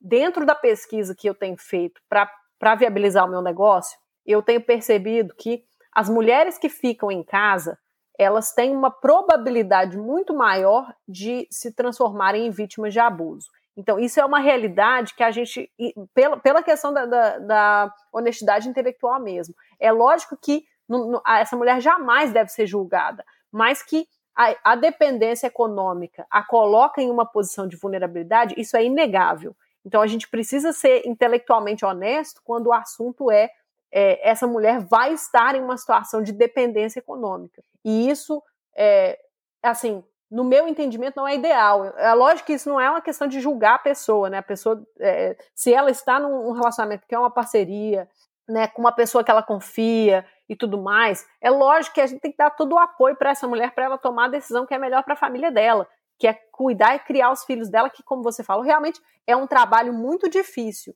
E isso é, é um trabalho que tem o mesmo mérito de você sair de casa para trabalhar oito horas por dia. O que eu considero é, complicado é que a gente ainda não vive em uma situação que essa mulher facilmente sairia desse relacionamento caso ela se visse em uma situação de abuso, entendeu? Infelizmente. Porque a, se, a, se a gente tivesse estruturas governamentais e não governamentais atuais, que é, no momento em que essa mulher se viu é, é, pro, desprovida financeiramente, abandonada financeiramente, abandonada emocionalmente, sem uma carreira, sem prospectos, sem perspectivas, é, infelizmente isso, isso a coloca em uma situação de muita vulnerabilidade. Assim como os homens que, que abandonam suas carreiras é, profissionais, né, num escritório, por exemplo, para é, criar os seus filhos. Que, novamente, deveria ter o mesmo valor percebido que um trabalho normal, no meu entendimento deveria ter as mesmas proteções legais que um trabalho te dá. Ah, se você for demitido do seu emprego, você tem lá no seu contrato uma proteção legal que te dá o seu seguro-desemprego, que te dá isso e aquilo. A, a pessoa que fica em casa para criar os filhos, seja ela homem ou mulher, deveria, deveria é, desfrutar dessa mesma proteção legal, no meu entendimento. Mas a realidade é que, infelizmente, essas pessoas estão em situação mais vulnerável do que aquela pessoa que tem a independência financeira ou que pelo menos tem, é, assim, tem algum nível de independência financeira, quero dizer, né? Seja ela mulher ou homem, né? Mas mais, mais frequentemente mulheres, infelizmente. E é, essa é a realidade que eu tenho percebido através da minha pesquisa, e essa realidade me preocupa, sabe? que ao mesmo tempo que a gente tem que apoiar as mulheres que decidem ficar em casa, a gente tem que estar atento às necessidades delas, para o primeiro sinal de abuso, elas se sentirem amparadas para poderem sair dessa situação. Incentivando né, as mulheres se sentirem melhor, né? É, a partir do momento, porque muitas vezes acabam assim, não, agora você mãe, tem que me dedicar só ao meu filho e já eras. E na verdade não, você pode se dedicar ao seu filho, a você, a seu marido, a outras pessoas, a sua vida, seu trabalho, é tudo. É uma questão mesmo de, eu sempre digo, orga, organizacional, né? Vamos organizar essa bagunça aqui. Com certeza. eu dou eu dou muita risada aqui em casa, porque eu digo assim, come, começa as pessoas começam a se atrapalhar e tal, eu digo assim, peraí, bora tirar o tarô aqui. O tarô dos problemas. Vamos lá. Primeira carta, né? Eu digo assim, qual é a primeira carta? Qual é o problema? Estudos, vamos lá. Porque esse problema, como é que nós vamos resolver? Segunda carta, vamos puxar. O que, que é? Ai, sei lá, pagamento de não sei o quê? Vamos lá. Como é que nós vamos resolver isso aí? Porque às vezes as pessoas se embaralham, né? E na verdade é uma fa... tá faltando organizar um pouquinho essa bagunça aí. Sim. Né? Então, peraí, bota as cartas na mesa, vamos botar o tarô aqui. E quais os problemas? Né? Vocês estão rindo, mas isso funciona muito. É, eu amei, eu é, amei, eu achei incrível. Funciona eu quero muito. adotar para mim. Então, o que, que eu faço? As pessoas riem, né? Eu sou muito environment, né? Muito sustentável, mas eu ainda uso papel, gente. Mas é a idade, uhum. tá? Então, o que, que eu faço? É, eu, às vezes, estou com um problema, uma coisa para resolver, alguma coisa assim, tanto faz, trabalho, filho, seja lá o que for, família, seja o que for. E eu vou escrevendo nos post-its, né, nos papeizinhos, e aí a gente tem que organizar essa bagunça, porque às vezes a gente começa né, embaralhar, enfim, principalmente é, eu estou numa fase hoje que a gente está de renovação de visto e função, e tem que fazer prova de inglês, e tem que não sei o quê, né, né, né e terminar a faculdade. Aí é muita coisa na cabeça da gente. E aí eu, tipo assim, peraí, bora botar esse tarô aqui na mesa, bota, bota esses post-it aqui, eu começo a organizar, tipo assim, o que, que, é mais importante que eu tenho que resolver agora? O que, que eu posso resolver amanhã, sabe? Uhum. E isso funciona muito comigo, o meu, o meu tarô do, tarô do problema da vida ali. e aí e é muito bom, porque você começa a enxergar, você acaba enxergando melhor né, as coisas, porque essa coisa de resolver as coisas assim no sopetão, às vezes a gente só cria mais um problema ou acaba não resolvendo ele. Com certeza. Então, e quando a gente tem filho, eu tenho só um, eu fico imaginando mulheres que têm muitos filhos, enfim, dois, gêmeos, enfim. A gente tem que se. É, e quem não tem, tá? Porque eu faço isso antes de ter filho, tá? Eu tinha muitas coisas para fazer e eu botava meu tarô ali, que eu chamo, né? É, meu tarô dos problemas e resolvia eles dessa forma. E, inclusive, é, até hoje, né? Inclusive, eu tenho. Amanhã é muito engraçado, porque meu marido me mandou uma mensagem semana passada: Amor, precisamos botar o tarô. E eu. precisamos. Adorei. Precisamos... Gostei. É, Gostei. E aí, por quê? Porque a gente vai se falando, é tanta coisa na vida da gente, às vezes eu é, acaba se falando, enfim, a gente, eu olho pro meu marido e digo, nossa, a gente esqueceu isso, a gente fez isso. Tá na hora de botar o tarô. Aí a gente se organiza, né? Marca ali um dia que o nenê dormiu, agora vamos botar esse tarô aí. E aí resolve a nossa vida e sempre funcionou para nós dois antes de ter filho, hoje com filho. E, e, ajuda, né? Porque daí a gente também se, uh, divide os problemas, divide as coisas e a gente acaba não sendo pesado para ninguém e segue, segue o baile da vida, eu sempre digo, né? Uhum. E gostei que você falou, a gente esqueceu. Sim. É. Não foi você que esqueceu, não, não fui não. eu. Aqui em casa é não tem coisa você compartilhada. É, é a gente, porque, por exemplo, assim, nós estamos juntos, né? Então, que nem a Dayana falou sobre o filho, é a gente, né? Ele tá lá com o filho e ao mesmo tempo você também. Então, ela, estamos fazendo para a gente, né? A gente tá é, é essa forma de compartilhar. E todos felizes, todo mundo fica feliz. Sim, se todo mundo tá feliz, isso, se todo mundo tá feliz, essa devia ser a medida, sabe? Pra gente emitir julgamentos, pra gente, emitir, sabe? Emitir opiniões, para a gente fazer perguntas. A pergunta devia ser ao invés de, ah, mas você não amamentou? Ah, mas você já botou na escolinha? Ah, mas o seu esposo não sei o quê? A pergunta devia ser, você está feliz? Tem algo que eu possa é. fazer como sua amiga, como sua prima, como sua tia, como sua cunhada, para que você seja mais feliz? Por que, que, a gente não pode ser mais uhum. assim, sabe? Eu, e assim, não, não eu ainda tenho que aprender muito nesse sentido, porque eu ainda, é, ainda acho muito difícil não emitir julgamentos às vezes, sabe? ainda é uma coisa que eu estou batalhando todos os dias para emitir menos julgamentos e substituir o julgamento por o que, que eu posso fazer para contribuir para essa pessoa, sabe? Ainda é uma disciplina passar por momentos em que eu tenho a oportunidade de julgar e ao invés de julgar eu escolho oferecer ajuda e apoio, sabe? Ainda é uma disciplina que eu tenho que eu tenho que me educar diariamente para fazer. Às vezes eu consigo, às vezes eu não consigo, mas estamos aí, né? Tentando. E vamos continuar julgando só mais um pouquinho? Quais são os conselhos mais sem noção que vocês receberam? Nossa Porque senhora. a gente vai ter que julgar eles sim. Nossa Senhora.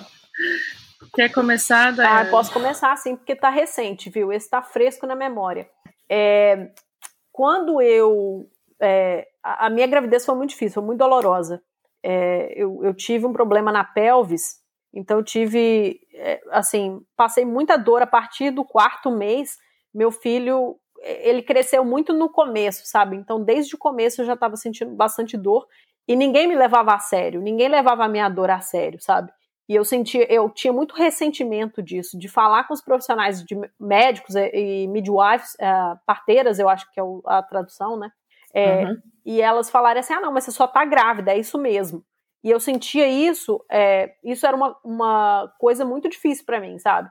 E aí, quando eu tive, ah, eles têm uma, uma reunião padrão aqui na Austrália com a sua parteira, que ela te pergunta, ela passa uma hora com você no telefone te perguntando tudo sobre a sua vida, todo o seu histórico de saúde mental, tudo, histórico de doença, tudo.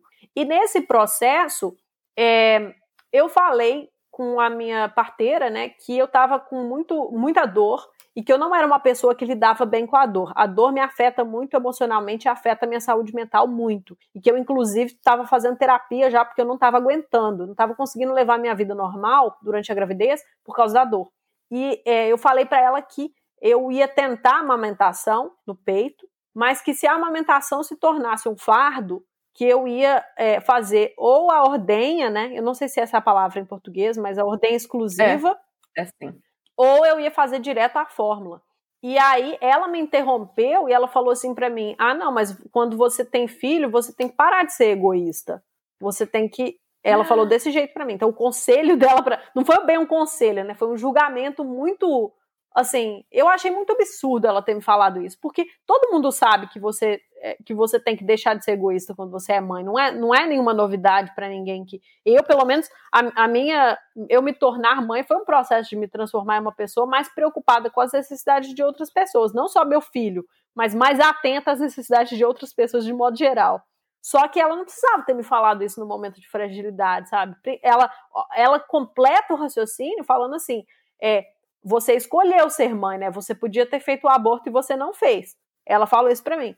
E eu achei isso de uma, de uma insensibilidade, de uma grosseria e de uma irresponsabilidade enorme com uma pessoa que já estava fragilizada emocionalmente, com a saúde mental bastante comprometida. Então, e isso era uma profissional de saúde falando comigo no telefone, né? Por causa da pandemia, eu não estava pessoalmente com ela. E assim, o meu esposo me abraçando e eu chorando, assim, baldes no telefone com essa mulher, sabe? Ela me escutando, chorando e soluçando e falando assim: uai, mas você quis ter o filho, você podia ter feito o aborto e você não fez. Porque, para quem não sabe, né, o aborto é legal aqui na Austrália. E, e, assim, como que ela equalizou uma coisa com a outra? Ah, só porque você não quer abortar, isso significa que você tem que se martirizar o resto da sua vida. Você vai ter que aguentar dor, vai ter que aguentar sofrimento, vai ter que aguentar tudo e aguentar calada sem reclamar. É, felizmente, né, eu levei que... essa conversa para minha terapia e a minha terapeuta me contou uma, me, me deu um exemplo, né, é, que eu quero compartilhar com vocês, que é uma coisa que me ajudou muito a lidar com todo o resto das dores e das dificuldades que eu lidei, e tem até hoje é, um, é uma coisa que eu lembro todos os dias. Que foi assim: ela falou, Diana, você afoga em um balde de água e você afoga no oceano. Então não deixe ninguém desmerecer a sua dor, porque você afoga tanto no balde de água quanto você afoga no oceano. Então não deixe as pessoas é, usarem as dores de outras pessoas, por exemplo, né? É, ah, falar que você. Ah, tanta gente quer ter filho e você tá aí é, sentindo dor e reclamando. Tanta gente é, gostaria de poder amamentar e você tá aí reclamando. Quando as pessoas usam esse tipo de artimanha para fazer você questionar a sua dor e sentir que a sua dor não é merecedora de atenção, isso não é correto, não é legal. Não deixe que as pessoas façam isso com você. A sua dor importa, ela merece atenção, você merece se cuidar, você merece que as suas necessidades sejam atendidas, né? E que e é lógico que quando você é mãe, você tem que balancear isso daí com as necessidades do seu filho. Mas isso não significa completamente esquecer a sua saúde mental, esquecer e, sabe, dane-se tudo, sabe? Foi esse raciocínio que me ajudou. Olha que interessante. É, Desde que eu ganhei uh, nenê, muitas pessoas me fazem diversas perguntas do Brasil sobre como é que é o parto aí, como é que é o procedimento, enfim. Eu tô até há meses a, a falar isso, enfim. As pessoas me perguntam no Instagram e eu acabei não fazendo porque veio milhões de outras coisas e isso aí tá no meu tarô lá vai demorar. Um, então, o que acontece, Diana, é, infelizmente, as pessoas não sabem, Brasil, é, que as pessoas dizem assim, ai, nossa, olha que maravilha, a Austrália super incentiva o parto natural, papapá, eles têm estrutura, eles têm isso, eles têm aquilo. Infelizmente, eu não enxergo, depois da experiência que eu estive aqui, eu tive sim um parto tranquilo, natural, tudo certo, tive todo um, a estrutura física, tá? Mas uma coisa certeza que eu dou, inclusive agora vendo a tua experiência, né, ouvindo na verdade a tua experiência, e eu já ouvi milhares de mães com uh, experiências como a sua, Dayana, se não pior. Eu já escutei coisas horrorosas, né? É, infelizmente, a Austrália tem sim, eles incentivam o parto natural, né, o, o tário, enfim, mas é, eles não dão estrutura emocional e nem informação. Sim. Né? Com certeza. Eu acho que eles tratam, eles tratam isso uma coisa muito mecânica, tá? E com o tempo a gente vai começar, a gente entra, né, nesse mundo, a gente começa a ler, começa a se informar. E eu, quando uh, eu ganhei uh, bebê e eu comecei a conversar com outras amigas brasileiras, tá? Todas a mesma situação, assim, ah, eu achei tão uma falta de informação, achei tão seco, tão frio do, dos profissionais de saúde, né? Por quê? Porque eles tratam isso automático, Sim. né?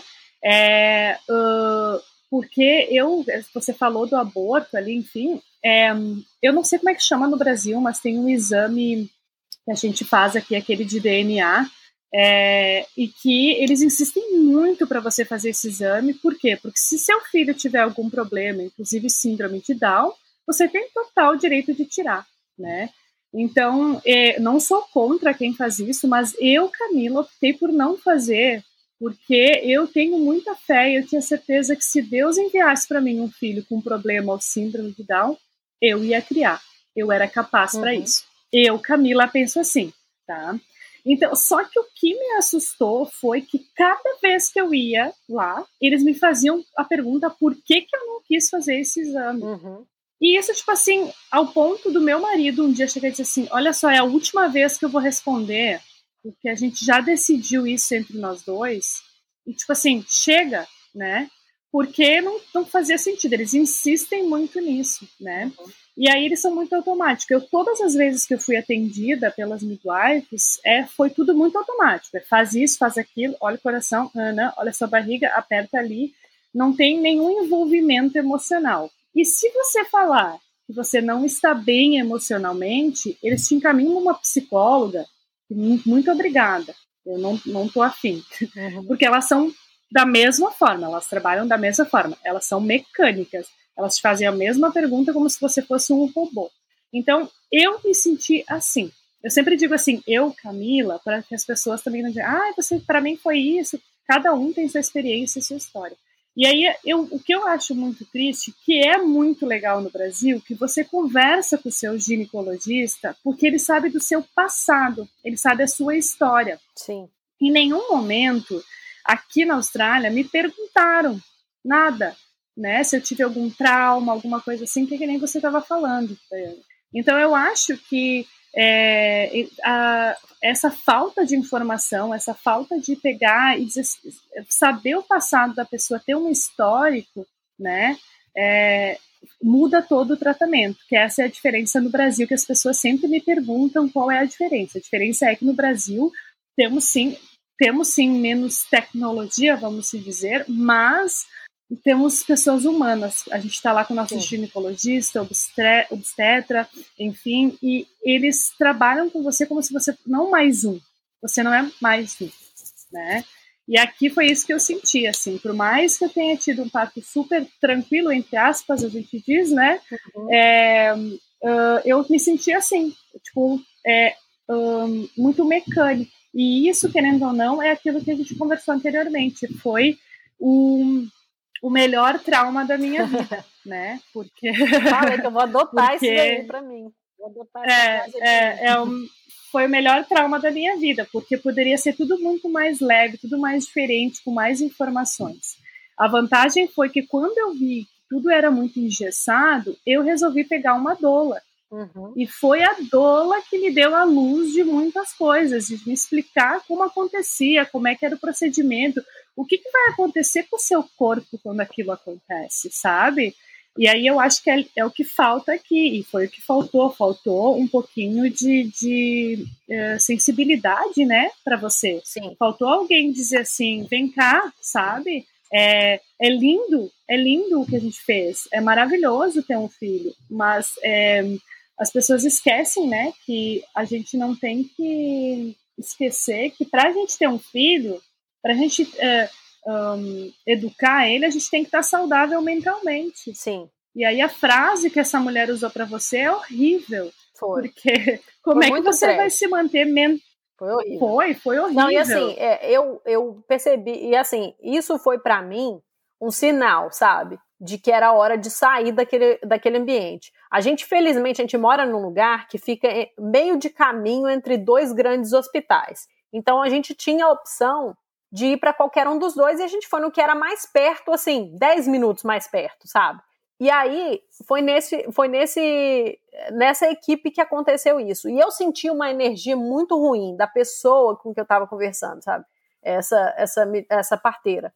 Eu senti que ela estava me julgando o tempo todo, sabe? Eu senti que ela estava julgando a minha história, ela estava julgando a minha. Ela, ela, eles aplicam um teste aqui que chama o teste de Edimburgo que é um teste de saúde mental básico, assim, padrão, sabe? Eles perguntam assim: ah, você pensou em se matar na última semana? Você pensou em tal coisa na última semana? É bem mecânico, do jeito que você falou. E eles aplicam isso para ver, para tomar uma decisão. Se você é, marcou de 0 a 5 pontos, tá tudo bem. Se você marcou de 5 a 10 pontos, você precisa de acompanhamento psicológico. Se você marcou de 10 a 15, você precisa ser internado imediatamente, sabe? Então, tipo, eles é, usam esses testes para tomar decisões. Se tem amigas aí que são profissionais de saúde, têm conhecimento, talvez elas possam explicar um pouco melhor. Mas essa foi a informação que eu encontrei na internet depois de eles aplicarem esse teste mais de cinco vezes em mim.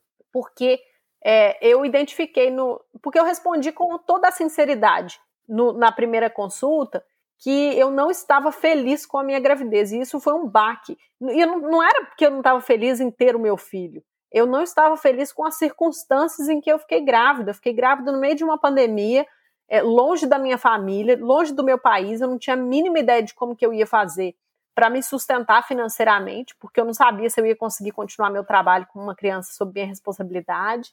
Eu não sabia nada disso. Então, tudo isso eram inseguranças que eu tinha, eram medos. E aí eu acho que entra a questão da maternidade real, que não é assim, você simplesmente se mostrar descabelado, é você falar dessas coisas que são tabus enormes, que é você falar, eu tive medo de estar grávida, eu não quis estar grávida e eu cogitei, é, inclusive, o suicídio, sabe? Nos momentos mais difíceis, assim. É um negócio muito difícil para eu falar a respeito, sabe? Mas é, foram coisas que eu pensei, sabe? E assim, é lógico que eu procurei ajuda, eu recebi ajuda, e isso foi é, essencial para que eu esteja melhor, mas, mas foi algo que eu acho importante falar isso, porque se você está escutando a gente, você está sentindo esse tipo de coisa, saiba que é, não tem nada de errado em você sentir o que você sente. Você pode se afogar em um balde de água, você pode se afogar no oceano.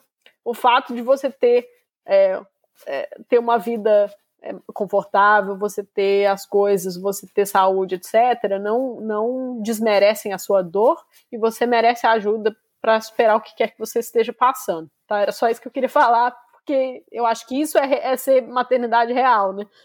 Nossa, eu agradeço muito de você ter compartilhado isso com a gente. Com certeza, foi o que eu falei anteriormente, né? A gente olha, ai, maternidade real, Gente, maternidade real tá aí, ó. Dayana, parabéns é, pela tua coragem, pelas tuas falas. É muito importante isso, porque, como eu falei, é, as pessoas acham que um, maternidade é isso: é o filho bonitinho vestido no Instagram, é você combinando roupinha, é você amamentando com cara de felicidade é, esse tipo de coisa. Mas por trás de tudo isso envolve muita coisa, Sim. muita coisa. E as pessoas não sabem, eu sempre digo, da missa à metade. Com certeza. Né?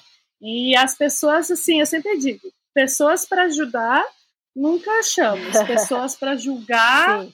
Né? Pessoas para julgar tem um monte. Sim. Só que aí eu sempre digo assim, a gente tem que cuidar muito e eu acho que o que eu vou falar agora é independente de você ser mãe, mulher, homem, não interessa o que você é e nem qual é o momento da sua vida ou se você tem dinheiro ou não. A gente tem que cuidar muito o que a gente fala, o que a gente pensa, o que a gente julga dos outros, porque às vezes por trás de uma pessoa bem vestida, uma pessoa maquiada ou algo do tipo, existem muitas coisas por trás. Então a gente tem que cuidar muito do que a gente fala, porque a gente não sabe o momento que a pessoa está passando. E é isso que aconteceu com a Dayana dentro de um hospital. Sim. Que deveria dar todo o suporte, toda a estrutura para ela, sabendo, porque ali são pessoas que sabem que quando você engravida, eu vou dizer assim, eu planejei, tá, a minha gravidez, e mesmo assim, Dayana, quando eu engravidei, eu olhei para o meu marido e falei: e agora? Sim. E agora? Agora tá aí. Entendeu? Então, Aconteceu o que a gente planejou. Exato. Então, é muito difícil porque vem uma série de pensamentos, tipo assim, financeiro. Será que eu vou ser uma boa mãe? Será que o meu marido vai ser um bom pai? Em plena pandemia, porque eu também tive em plena pandemia, nós estávamos em lockdown. Nossa. Assim, ó, fechado quando eu ganhei o Augusto. Meu marido não pôde ficar no hospital, você tem noção Nossa, disso? Velho. É. Então, tipo assim, eu, eu tive o meu filho é, sozinha, entre aspas. O meu marido foi lá, eu tive meu filho e eles mandaram ele embora Nossa, horas velho. depois. Tipo assim, como assim? Quando você eu juro... mais precisa de apoio Exatamente. e companheirismo. Eu olhei, eu olhei para olhei para midwife e eu disse assim, quê? Como assim? Eu fiquei apavorada, eu entrei num surto, tipo assim, hã? O que eu faço com essa criança agora, sozinha, sabe? É, Nossa, Aí, tipo assim, é, é assustador. Eu tive o meu filho assim. E aí é muito engraçado que as pessoas, aquilo que eu falei, é, a gente não é obrigado a ser forte, porque eu tive que ouvir as pessoas, tipo assim, eu falei, vocês não sabem o que eu passei dentro de um hospital. sem meu marido, sem Nossa, ninguém. velho. Porque eu não posso, eu não posso. Aí eu chorava, porque eu chorei muito dentro do hospital, e eu chorava, e as enfermeiras vinham, às vezes, ai, que eu tava soluçando de chorar, e chamavam a psicóloga, do tipo assim, meu, Ai, sabe? velho. Tipo assim, vocês estão maluco, sabe? Eu não tô louca. É só, tipo assim, eu quero meu marido, eu quero a pessoa que eu amo perto de mim, sabe? Tipo, olha o que a gente tem que passar. Nossa. Então, tipo assim, é, e, e meu filho nasceu muito grande, ele nasceu com 4,2 kg, é, uh, ele nasceu com hipoglicemia, né, com muito açúcar no sangue, que é muito comum quando o neném nasce obeso, gordinho, e, e aí ele teve, teve que fazer tratamento, enfim. é, eu fiquei uma semana no hospital, é, plena pandemia, lockdown total aqui, porque eu não sei se o Brasil sabe o que é um lockdown total, mas Melbourne a gente teve muitas restrições, muitas coisas, enfim, e, e foi muito difícil. E aí, tipo assim, é, além de tudo, além de ser difícil, né, você ter um par, fazer seu parto e tudo, eu ainda não pude ter o apoio do meu marido 24 horas que era necessário. Nossa. E era tão horrível, eu vou contar pra vocês que a coisa mais horrível era, tipo assim, ele ia lá daí visitar no horário que ele podia, juro por Deus, gente, começava perto do horário que ele tinha que ir embora, eu me tremia toda, toda, Eu, tipo assim, o que que eu vou fazer? O que que eu vou fazer? Sabe?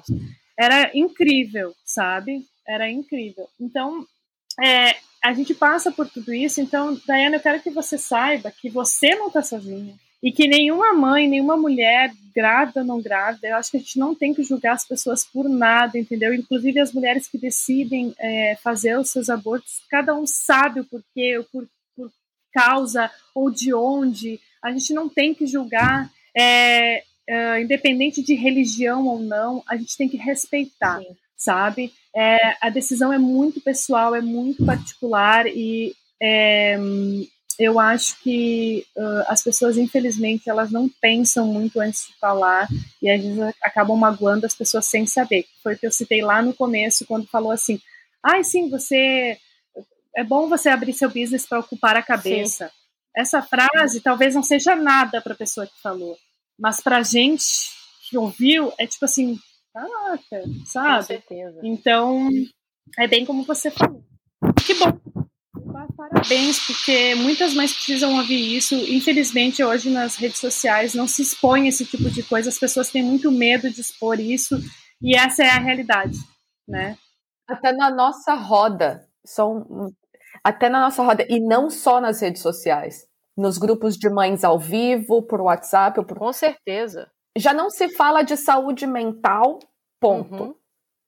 Na maternidade, então, é mais tabu ainda, que vá, volta no começo. Você deveria estar feliz Sim. que você tem uma criança que está saudável, é, ou mesmo, igual a Mila comentou, que ela escolheu não fazer os testes para descobrir se tem alguma, algum tipo de deficiência, e mesmo se tivesse feito e tivesse alguma, né, por qualquer motivo Sim. que a pessoa escolha fazer algo ou não, cara, você não sabe o que está por trás daquilo, e precisar de ajuda psicológica é muito importante, mas ter o apoio de quem você escolheu compartilhar essa jornada. Nesse processo é imprescindível e naquele momento você não precisa da psicóloga ou e se precisar tá tudo bem, mas às vezes você só precisa realmente do, do da mão Sim, amiga ali do certeza. lado, que tudo vai passar. Com certeza. Eu senti muito, é, eu queria, inclusive, te pedir desculpa que eu não dei um aviso de gatilho, né? Devia ter dado, peço que dei o aviso. Dou no começo, é, tem problema. Mas porque eu vivi isso e a,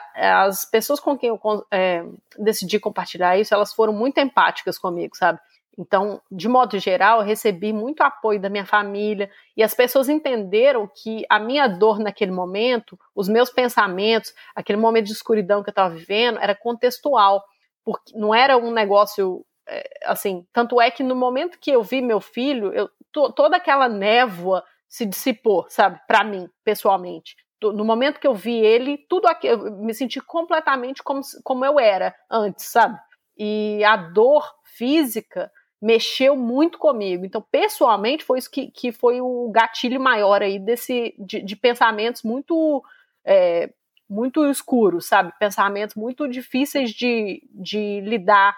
e por isso que eu precisei de ajuda. Mas as pessoas com quem eu decidi compartilhar isso, elas foram muito, muito empáticas. Elas entenderam que é, o meu esposo foi muito empático. É, a, a minha mãe, meus pais, né, foram, meus sogros foram muito empáticos, a minha cunhada, e eles assim foram pessoas realmente assim que me levantaram no momento de dificuldade, sabe? Eu não compartilhei muito disso com a minha audiência, eu compartilhei assim, eu falava assim, ah, pessoal, ó, hoje eu não vou aparecer porque eu não tô bem, as pessoas entendiam, elas mandavam mensagem perguntando se tudo, o que, que tinha acontecido, né, se precisava de alguma coisa, sempre com muito amor. Então, eu, nesse, nesse quesito, eu não recebi muitos julgamentos das pessoas por abrir isso, mas eu também não escancarei a realidade como ela realmente era, porque eu não, porque eu tinha muito sentimento de responsabilidade. Porque tem coisas que você falar com as pessoas, às vezes você está você tá empurrando uma pessoa que já está num momento difícil para uma decisão que ela não vai poder, não vai poder, sabe, desfazer. desfazer. Exatamente, não vai poder é, se arrepender. Então, eu, eu achei eu achei que naquele momento não era responsável eu articular esse sentimento, sabe? Mas agora eu tô me sentindo muito melhor. Eu entendi que era contextual, que não era um negócio que estava permanente na minha vida que com a terapia eu, eu me recuperei muito bem e que ao ver o meu filho, aquilo que as pessoas ao meu redor tinham me falado era realmente verdade, que no momento que eu visse é, que essa dor ia ter feito, não que, a, que a, essa dor não importava mais, mas que ela ia ter sentido, sabe? E realmente para mim essa foi esse foi o essa foi a realidade. No momento que eu vi meu filho, a dor fez sentido, sabe? e, e valeu, valeu todo o esforço, valeu todo o sacrifício para trazê-lo aqui com a gente. Ele é maravilhoso, sabe? Tivemos muita sorte de ele vir com muita saúde, mesmo com todos os problemas aí da gravidez, ele veio completamente saudável, mesmo com o trauma do parto em si, que como, como a, a Camila já tinha falado, é, foi um processo muito difícil durante a pandemia, e apesar de eu ter tido. Eu, eu, o meu parto foi assim: eu tive 22 horas maravilhosas e empoderadoras, sabe? de é, eu consegui ficar nove horas sem medicação, mas eu não estava dilatando rápido o suficiente. Aí eles me ofereceram a medicação, me ofereceram morfina, aí eu peguei a morfina, e foi uma péssima decisão para mim, no, no, meu caso especificamente, a morfina só me deixou enjoada, não me, não me tirou a dor de nada. Aí eu pedi a epidural, depois de algumas horas, não aguentei mais algumas horas, mas aí pedi a epidural. E aí foram 22 horas de parteiras muito empáticas, muito é, assim, inclusivas, é, muito assim, queridas mesmo, sabe? Que compreenderam muito bem a minha circunstância, me ajudaram, tudo, entenderam, elas entendiam que eu tinha um histórico de saúde mental, então elas tiveram muito cuidado com isso, sabe? E aí, a última hora, veio um médico que nem leu a minha. nem leu o meu cartão de, de histórico e falou assim: vamos lá, vai ser ventosa. Que foi um negócio muito traumático. É, então, assim, foi. É, as primeiras 22 horas de parto foram maravilhosas, empoderadoras. Eu em pé na grande maioria do tempo, ou na, na banheira, que foi maravilhoso para mim. Midwives, né, parteiras muito empáticas. E aí, essa última hora desse cara muito bizarro que veio e estragou tudo no último minuto. Mas é, meu filho veio com saúde, ele chegou muito bem, como eu já falei, não teve nenhum problema. Eu recuperei bem também, mesmo, mesmo com o parto traumático, recuperei rápido, né? Considerando o que, que aconteceu. E assim, só, só tenho gratidão, mas aprendi que não posso ignorar minha dor e tratá-la como se ela fosse nada, porque ela escala, né, para coisas piores. Então a gente tem que, no momento que sentiu aquela dor, sentiu aquele pensamento mais nebuloso assim, procurar ajuda e aceitar ajuda quando a ajuda for oferecida também. Cuidar da saúde mental, super, super importante. Maravilhosa. E alguns conselhos sem noção que você recebeu, Mila? Então, é... eu recebi vários conselhos. Vários, né? Obviamente. É, é, da mesma forma que a Diana, principalmente no começo, né? A gente recebe, a gente sempre diz, né? Mãe de primeira viagem, é, bem complicado porque a gente entra nesse mundo nebuloso, né, Dayana? A gente vê o que vai acontecer, enfim. E aí a gente vai ouvindo, a gente ouve tudo. E a gente absorve tudo que as pessoas falam. E aí, às vezes, a gente é, acaba, às vezes, até tomando a decisão errada e esquecendo, né, que a gente que é a mãe, que o filho é nosso e que a gente sabe o que a gente está fazendo. Eu sempre digo, quando nasce um filho, nasce uma mãe. Então, e a gente vai aprendendo junto, eu e ele, né, com, com seu marido, seu companheiro, enfim. É, e aí eu, eu, não eu nunca vou esquecer um dia que eu estava tentando amamentar e assim, nossa, o peito assim, sinceramente assim, carne viva, assim. Eu não aguentava mais, aquilo estava me estressando, estava estressando meu filho, meu filho chorava, tinha fome. E aí um, uma pessoa me disse assim: não desiste, você tem que aguentar a dor, é Nossa. isso aí, é você tem que sofrer. E eu fiquei pensando assim, parei, pensei. Aí eu olhei pro meu marido e falei: não, mas só um pouquinho, eu tô sofrendo, tenho dor, mas o meu filho tá com fome, tá sofrendo, ele não tá bem, ele não, sabe, eu não tava conseguindo fazer a pegada, enfim. É o famoso bico do peito flat, eu tenho ele flat, né? Então não estava conseguindo e não tinha jeito. E eu ouvi muitas pessoas, tipo assim, numa insensibilidade de, tipo assim, não entendeu que eu não aguentava mais, que eu não estava bem, sabe? Eu não estava bem. E as pessoas, não foram uma nem duas, foram várias pessoas. E aí foi daí que meu marido chegou em casa um dia e eu desabei no choro e eu falei assim, eu não aguento mais. É, e o Augusto, que é o nome do meu filho, não para de chorar. Ele tem fome, eu tenho certeza que ele tem fome, ele está chorando de fome. Meu marido, na hora, pegou uma mamadeira, leu lá como é que fazia uma fórmula, nós já tínhamos uma, a fórmula em casa, uhum. foi lá, resolveu um problema. Ele foi lá e pá. Meu, na hora, o Augusto parou, dormiu. Sério, dormiu tantas horas depois que eu acho que essa criança tinha tanta fome, tadinho, sofreu tanto, fica ali tentando. E aí depois ele foi para mim, sabe? E aí começamos a conversar e tal, que foi daí que ele olhou para mim e disse assim: "Chegou. Eu não quero mais você lendo essas coisas de Instagram, essas coisas de amamentação, porque tem um, a gente começa a ler e a gente começa a entender tipo, assim, que você tem que fazer aquilo, Sim. você é obrigada a fazer aquilo. E eu me dei conta que, tipo assim, meu, eu não sou essa pessoa, meu corpo é meu corpo, eu tenho, sabe, esse é meu filho, eu tenho que trabalhar da forma que nós dois vamos conseguir, né, ser felizes. E aí foi daí que meu marido falou assim: ó, para, não tem que ler isso, não tem que fazer aquilo, olha aqui, ó, vamos lá. E aí foi daí que meu marido pegou e disse assim: pera aí que eu vou ligar para uma pessoa. Aí ele ligou para a esposa do, do, do pai dele, ela é enfermeira, enfim, teve três filhos, enfim, e ela foi a pessoa que foi mais sincera e me falou a maternidade real, sabe, o que realmente acontecia. E, e ela me acalmou muito, e aí foi daí que as coisas começaram a funcionar, sabe? E ela, tipo assim, ela falou, Camila, não tem problema se você tirar o seu leite na máquina e dar para o seu filho. É a mesma coisa, o amor é igual, acontece igual, não tem problema. Não é porque ele não vai estar em contato com você, se você quiser, você pode dar a mamadeira e segurar ele no seu peito, Sim. sabe? Então, ela começou a me mostrar algumas opções que é aquilo que eu falei, a internet não mostra. Sim. E aí a gente entra nesse mundo da internet e a gente acha que, meu Deus, eu sou inútil, eu não posso amamentar, eu sou, sabe? Tipo assim. Mãe de merda. É, isso aí. ou, ou se o seu leite, se o seu. Porque assim, eu nunca vou esquecer as pessoas dizendo pra mim, seu leite é fraco. Aff, velho. E aí, ela mesma me falou, ela disse assim, não existe leite fraco. Não existe, entendeu? O que acontece é que algumas mães dão mais e outras dão menos, né? Eu consegui amamentar até os quatro meses, assim, forçando total, sendo que sempre tive que suplementar com forma porque eu não tinha leite suficiente para amamentar meu filho todas as mamadas. E isso, na verdade, quem me ajudou no fim foi meu marido e pessoas que não estão nas redes sociais, a mãe real, uhum. né? Mãe, mulher real, que teve três filhos sozinha, Nossa, tá? Porque ela teve os três filhos sozinha é, o ex-marido dela era alcoólatra, então ela teve três filhos sozinha e ela foi lá e mandou ver e foi ela que me disse assim, Camila, olha só, para de se cobrar, entendeu?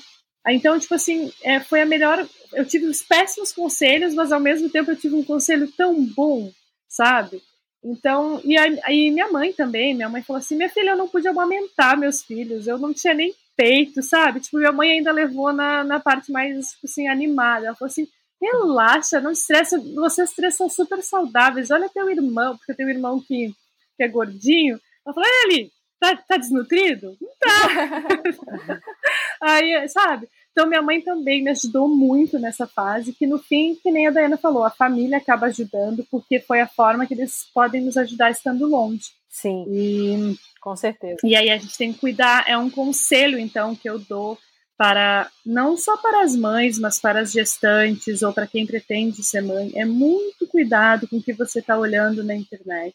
Muito cuidado para quem você está dando ouvidos ou lendo sobre, porque tem uma realidade, né? Então, é, por trás de tudo isso. Então, muito cuidado, porque isso afetou muito em mim. E olha que eu sou uma pessoa que ama internet, adoro Instagram, estou sempre antenada, e eu acabei me envolvendo nisso e isso me prejudicou muito. E aí hoje eu aconselho muito as pessoas a cuidarem com o que você lê na internet, ver se realmente isso é real, se realmente vale a pena ou se encaixa com o teu estilo de vida, sabe? Concordo plenamente. Adorei. Diana, um conselho então que você gostaria que tivesse recebido para a gente já encerrando? Tem vários, mas eu gostaria de ter recebido o conselho antes é, de comece a terapia antes de você engravidar, antes, sabe? Não, porque eu acho que nós todos, sabe? Ótimo. E eu não sei se isso é uma coisa é, humana ou se isso é uma coisa do Brasil, tá? Eu, eu tenho refletido muito sobre isso, sobre a nossa criação no Brasil com relação à saúde mental. Sabe, porque eu, eu olho alguns exemplos de amigos, familiares aqui, vejo que como que eles são, como que eles primam pela saúde mental. E eu não sei se isso é só a família deles ou se é de modo geral, mas como que as pessoas têm essa preocupação em serem felizes, sabe? Sem trauma, livres de trauma, sem, criando com, com apego, criando com, com cuidado de não, não deixar trauma, etc. Enfim.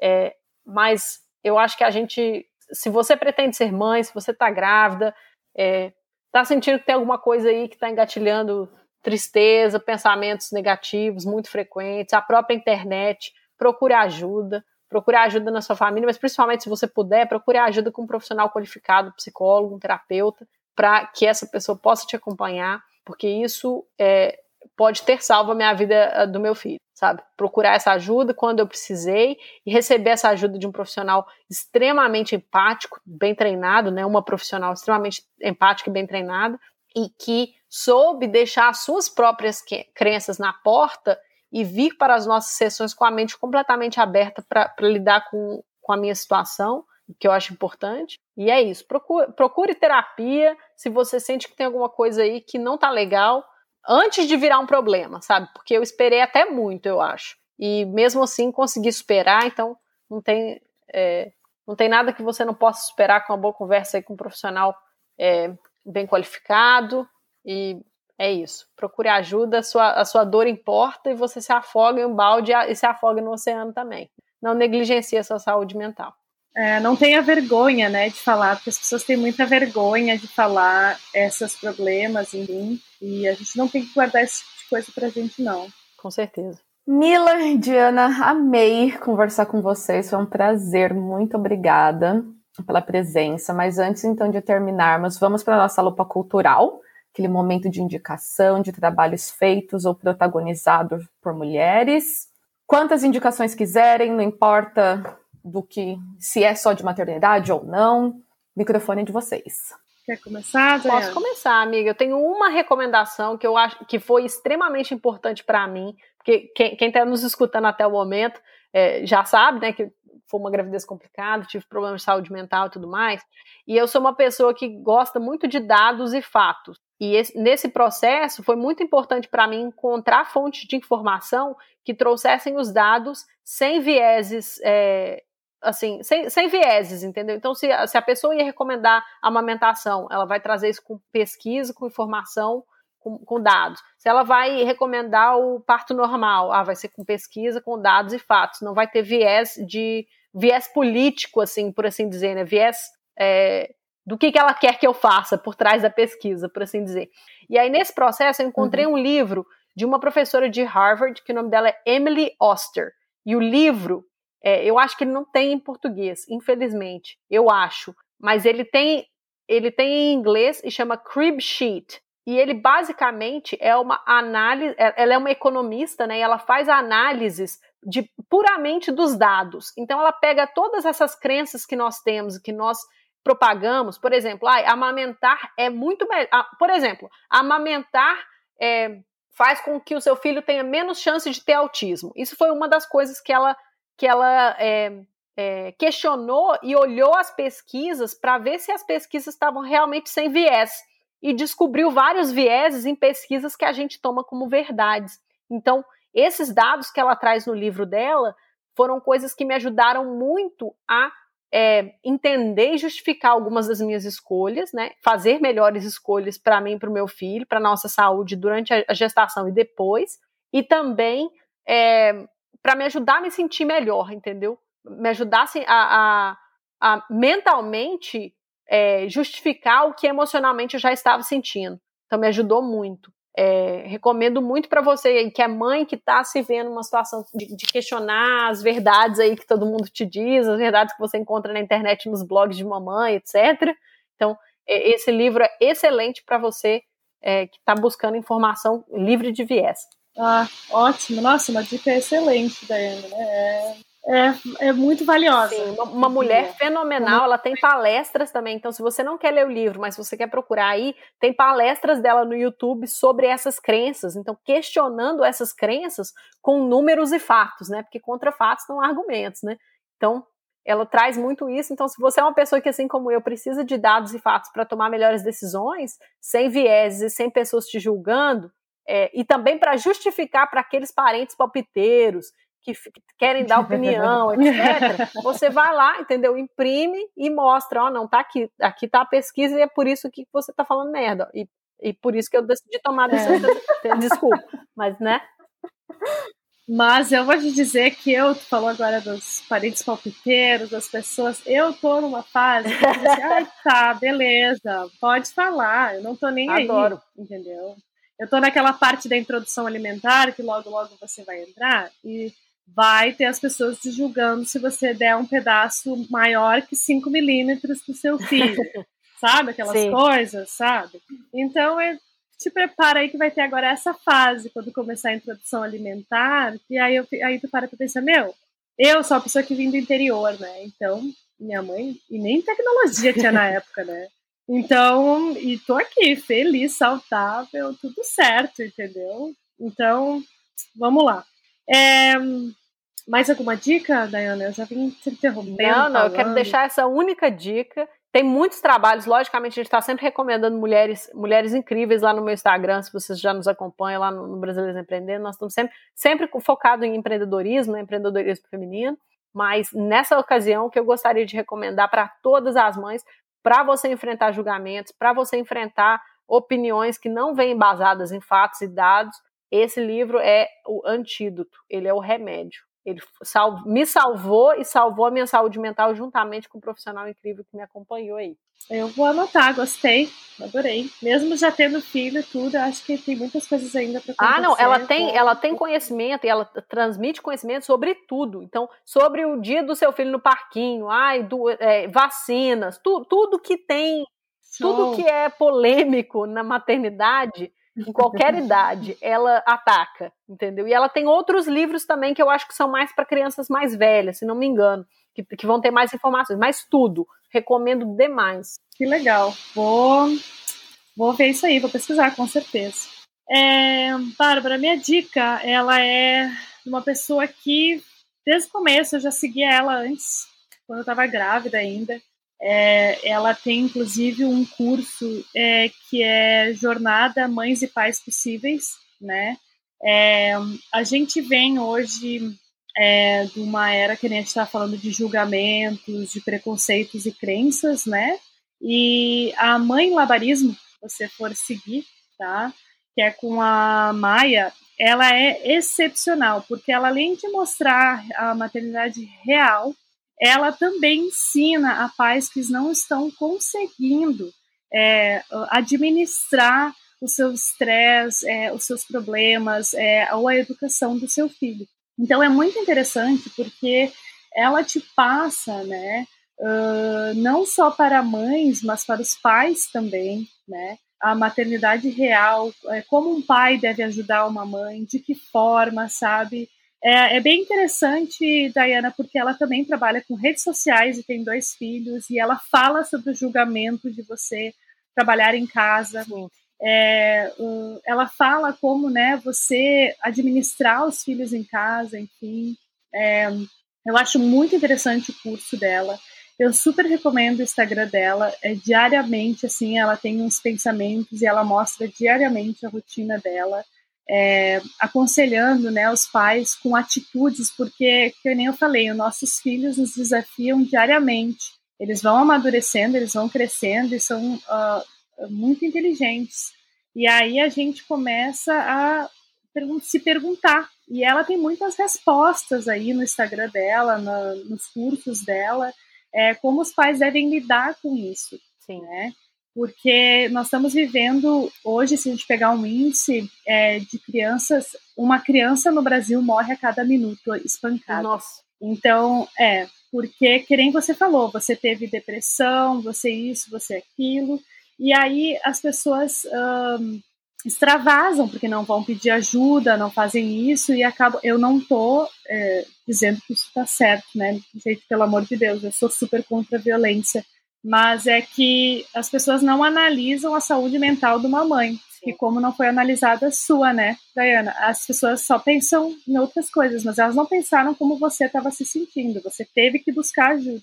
Então é muito interessante porque ela fala para os pais, né? Se você viu esse sinalzinho que você perdeu essa paciência, opa, abre o seu olho, sabe?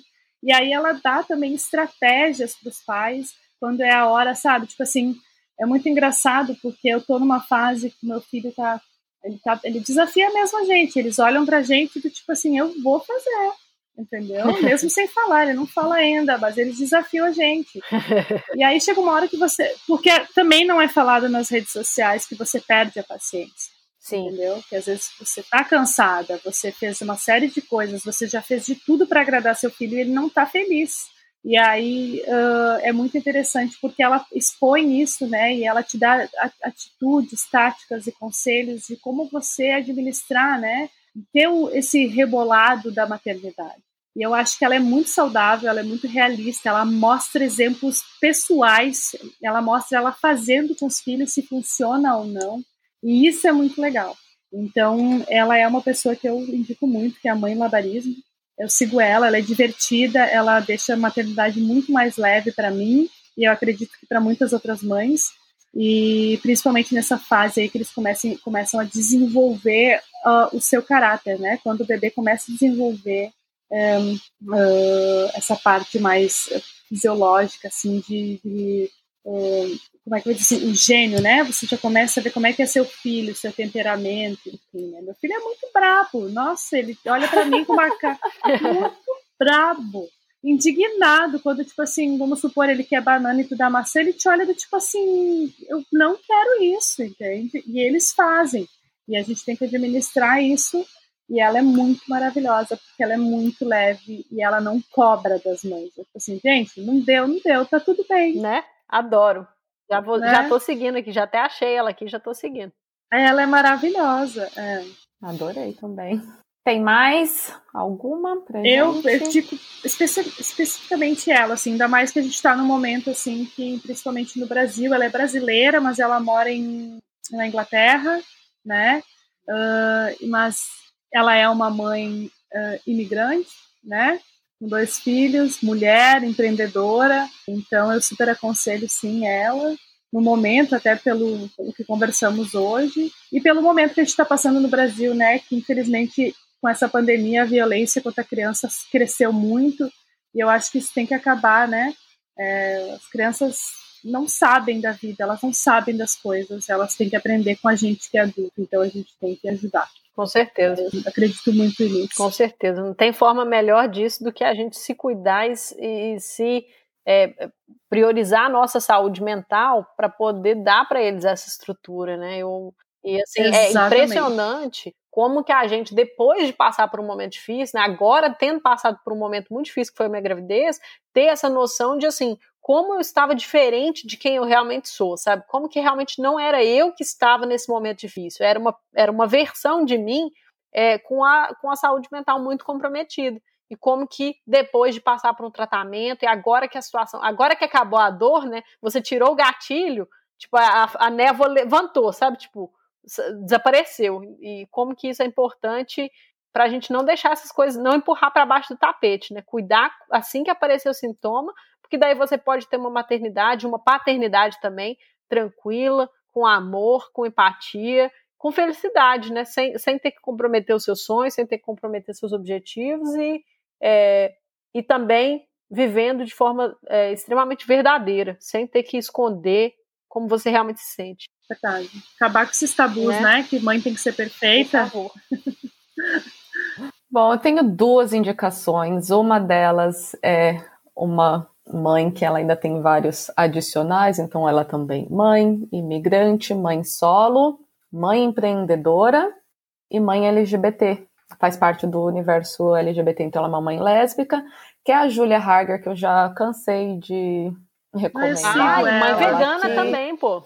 E mãe vegana, é, mãe nossa, vegana. Obrigada, gente, como eu esqueci dessa. Uhum. A Júlia é uma pessoa incrível, uma tatuadora maravilhosa. Então, galera que é de Melbourne tem a oportunidade de ter os serviços dela aí. No final de junho, ela tá indo para Sydney fazer algumas tatuagens também. Então, entre em contato com ela para você ter um pedacinho dela em você. Eu tenho dois. E tô tentando trazer ela para Brisbane também para tatuar.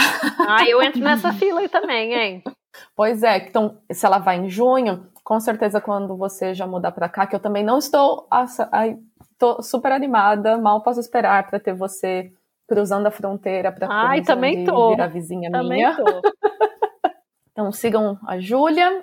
O outro é um documentário na Netflix. Ele é antigo, assim, antigo 2018, mas não tem nada a ver com maternidade, mas mostra o empoderamento feminino na área de política, que é uma coisa que a gente precisa tanto crescer ainda, que é o documentário Knock Down the House, que é, foi sobre as eleições das pré-candidaturas de 2018 nos Estados Unidos e que tem, mostra, tipo, tem várias outras mulheres, mas uma que mostra mais é a, a inicial dela, tipo, é AOC, que é a Alexandra Ortiz. Ocasio Cortez. Something que agora ela mesma, que ela é maravilhosa. ela é maravilhosa. Uma grande potência que ela é e mostra muito de como foi a jornada dela né, nessa pré-candidatura nos Estados Unidos e como que ser parte da comunidade para ela é muito importante e empoderar as próprias pessoas da comunidade para fazer a diferença. Olha, vale muito a pena assistir, mesmo sendo mais antigo. Muito legal, adorei. Bacana, fica boa.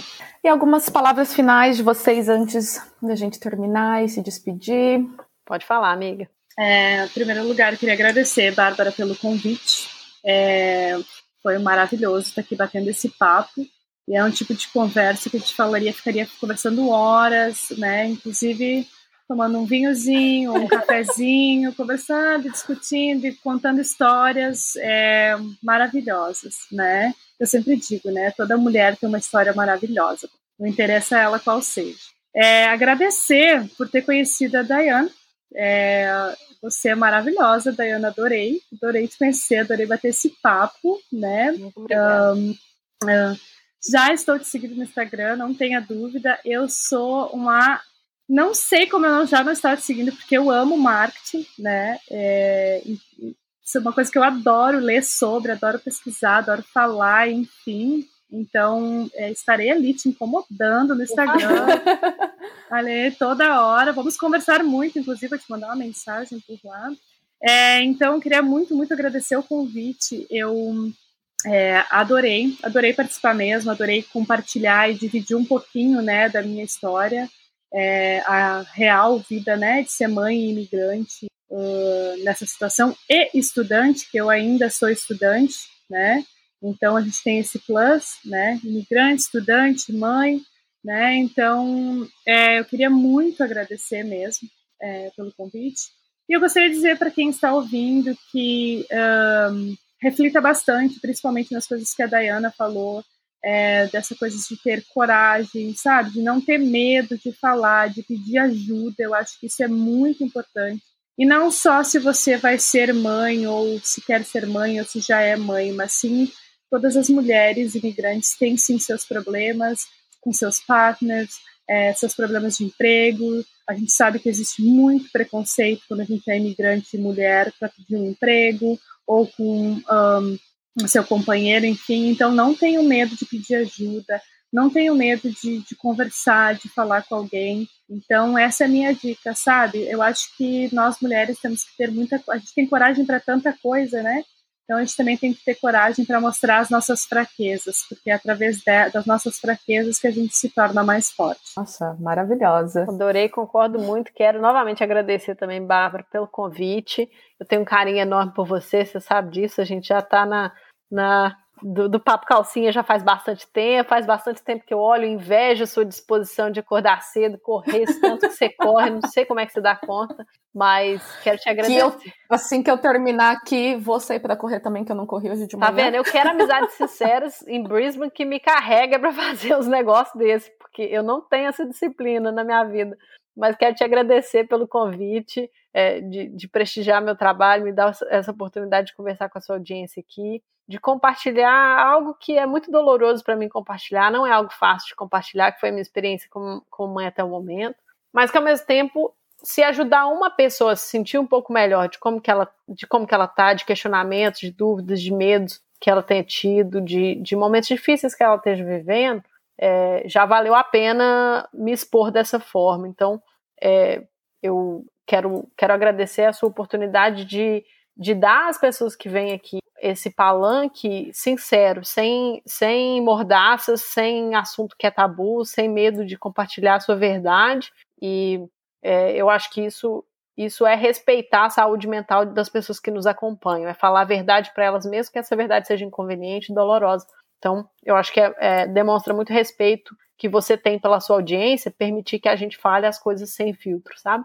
Quero agradecer a Camila também por todas as palavras é, muito queridos de, de uma pessoa que já está vivendo essa realidade que eu vivo agora uns meses adiante, né? Uns meses à frente do que eu estou vivendo. e é muito bom a gente é, ter essas oportunidades de ter conversas assim com pessoas que estão que estão dispostas a compartilhar essas verdades que às vezes são inconvenientes ou incômodas para o status quo, né? Que desafiam, desafiam verdades que são verdades ancestrais e que na verdade não são verdades, né? São, são realidades que a gente cria e que a gente acaba é, vivendo sem consentir. E eu acho que é, é muito válido, foi muito válido para mim, e eu tenho certeza que será válido também para qualquer pessoa que esteja nos escutando e que tenha esteja vivendo momentos difíceis aí. E para vocês que estão nos escutando, muito obrigada e espero que tenha sido muito útil é, que esse que essa conversa traga para vocês a, a, segurança de que se você está vivendo feliz dentro dos seus propósitos, dentro das suas crenças, dos seus valores, é, nenhum assunto é tabu. Peça ajuda se você precisa e não tem nenhum buraco que seja tão fundo que você não possa voltar. Isso é algo que eu posso garantir. Nossa, eu termino agora muito emocionada com as palavras de vocês e toda essa conversa que a gente teve. Foi uma experiência incrível, foi muito bom poder escutar de vocês. Eu já queria trazer a Diana aqui já fazia um tempo e foi muito bom também mostrar que existe muito além dessa conversa de maternidade do só maternidade. Tanto é que quem agora chegou até o fim desse episódio viu que no começo a gente até demorou para entrar no assunto. Sim. Que mostra o que, tanto que temos para falar sobre. É, falar com mulheres que são mães, que vai muito além de falar só da maternidade em si. Pois é, com certeza. Gostei muito, viu? Muito, muito obrigada pela oportunidade. Obrigada, obrigada mesmo. Foi muito bom.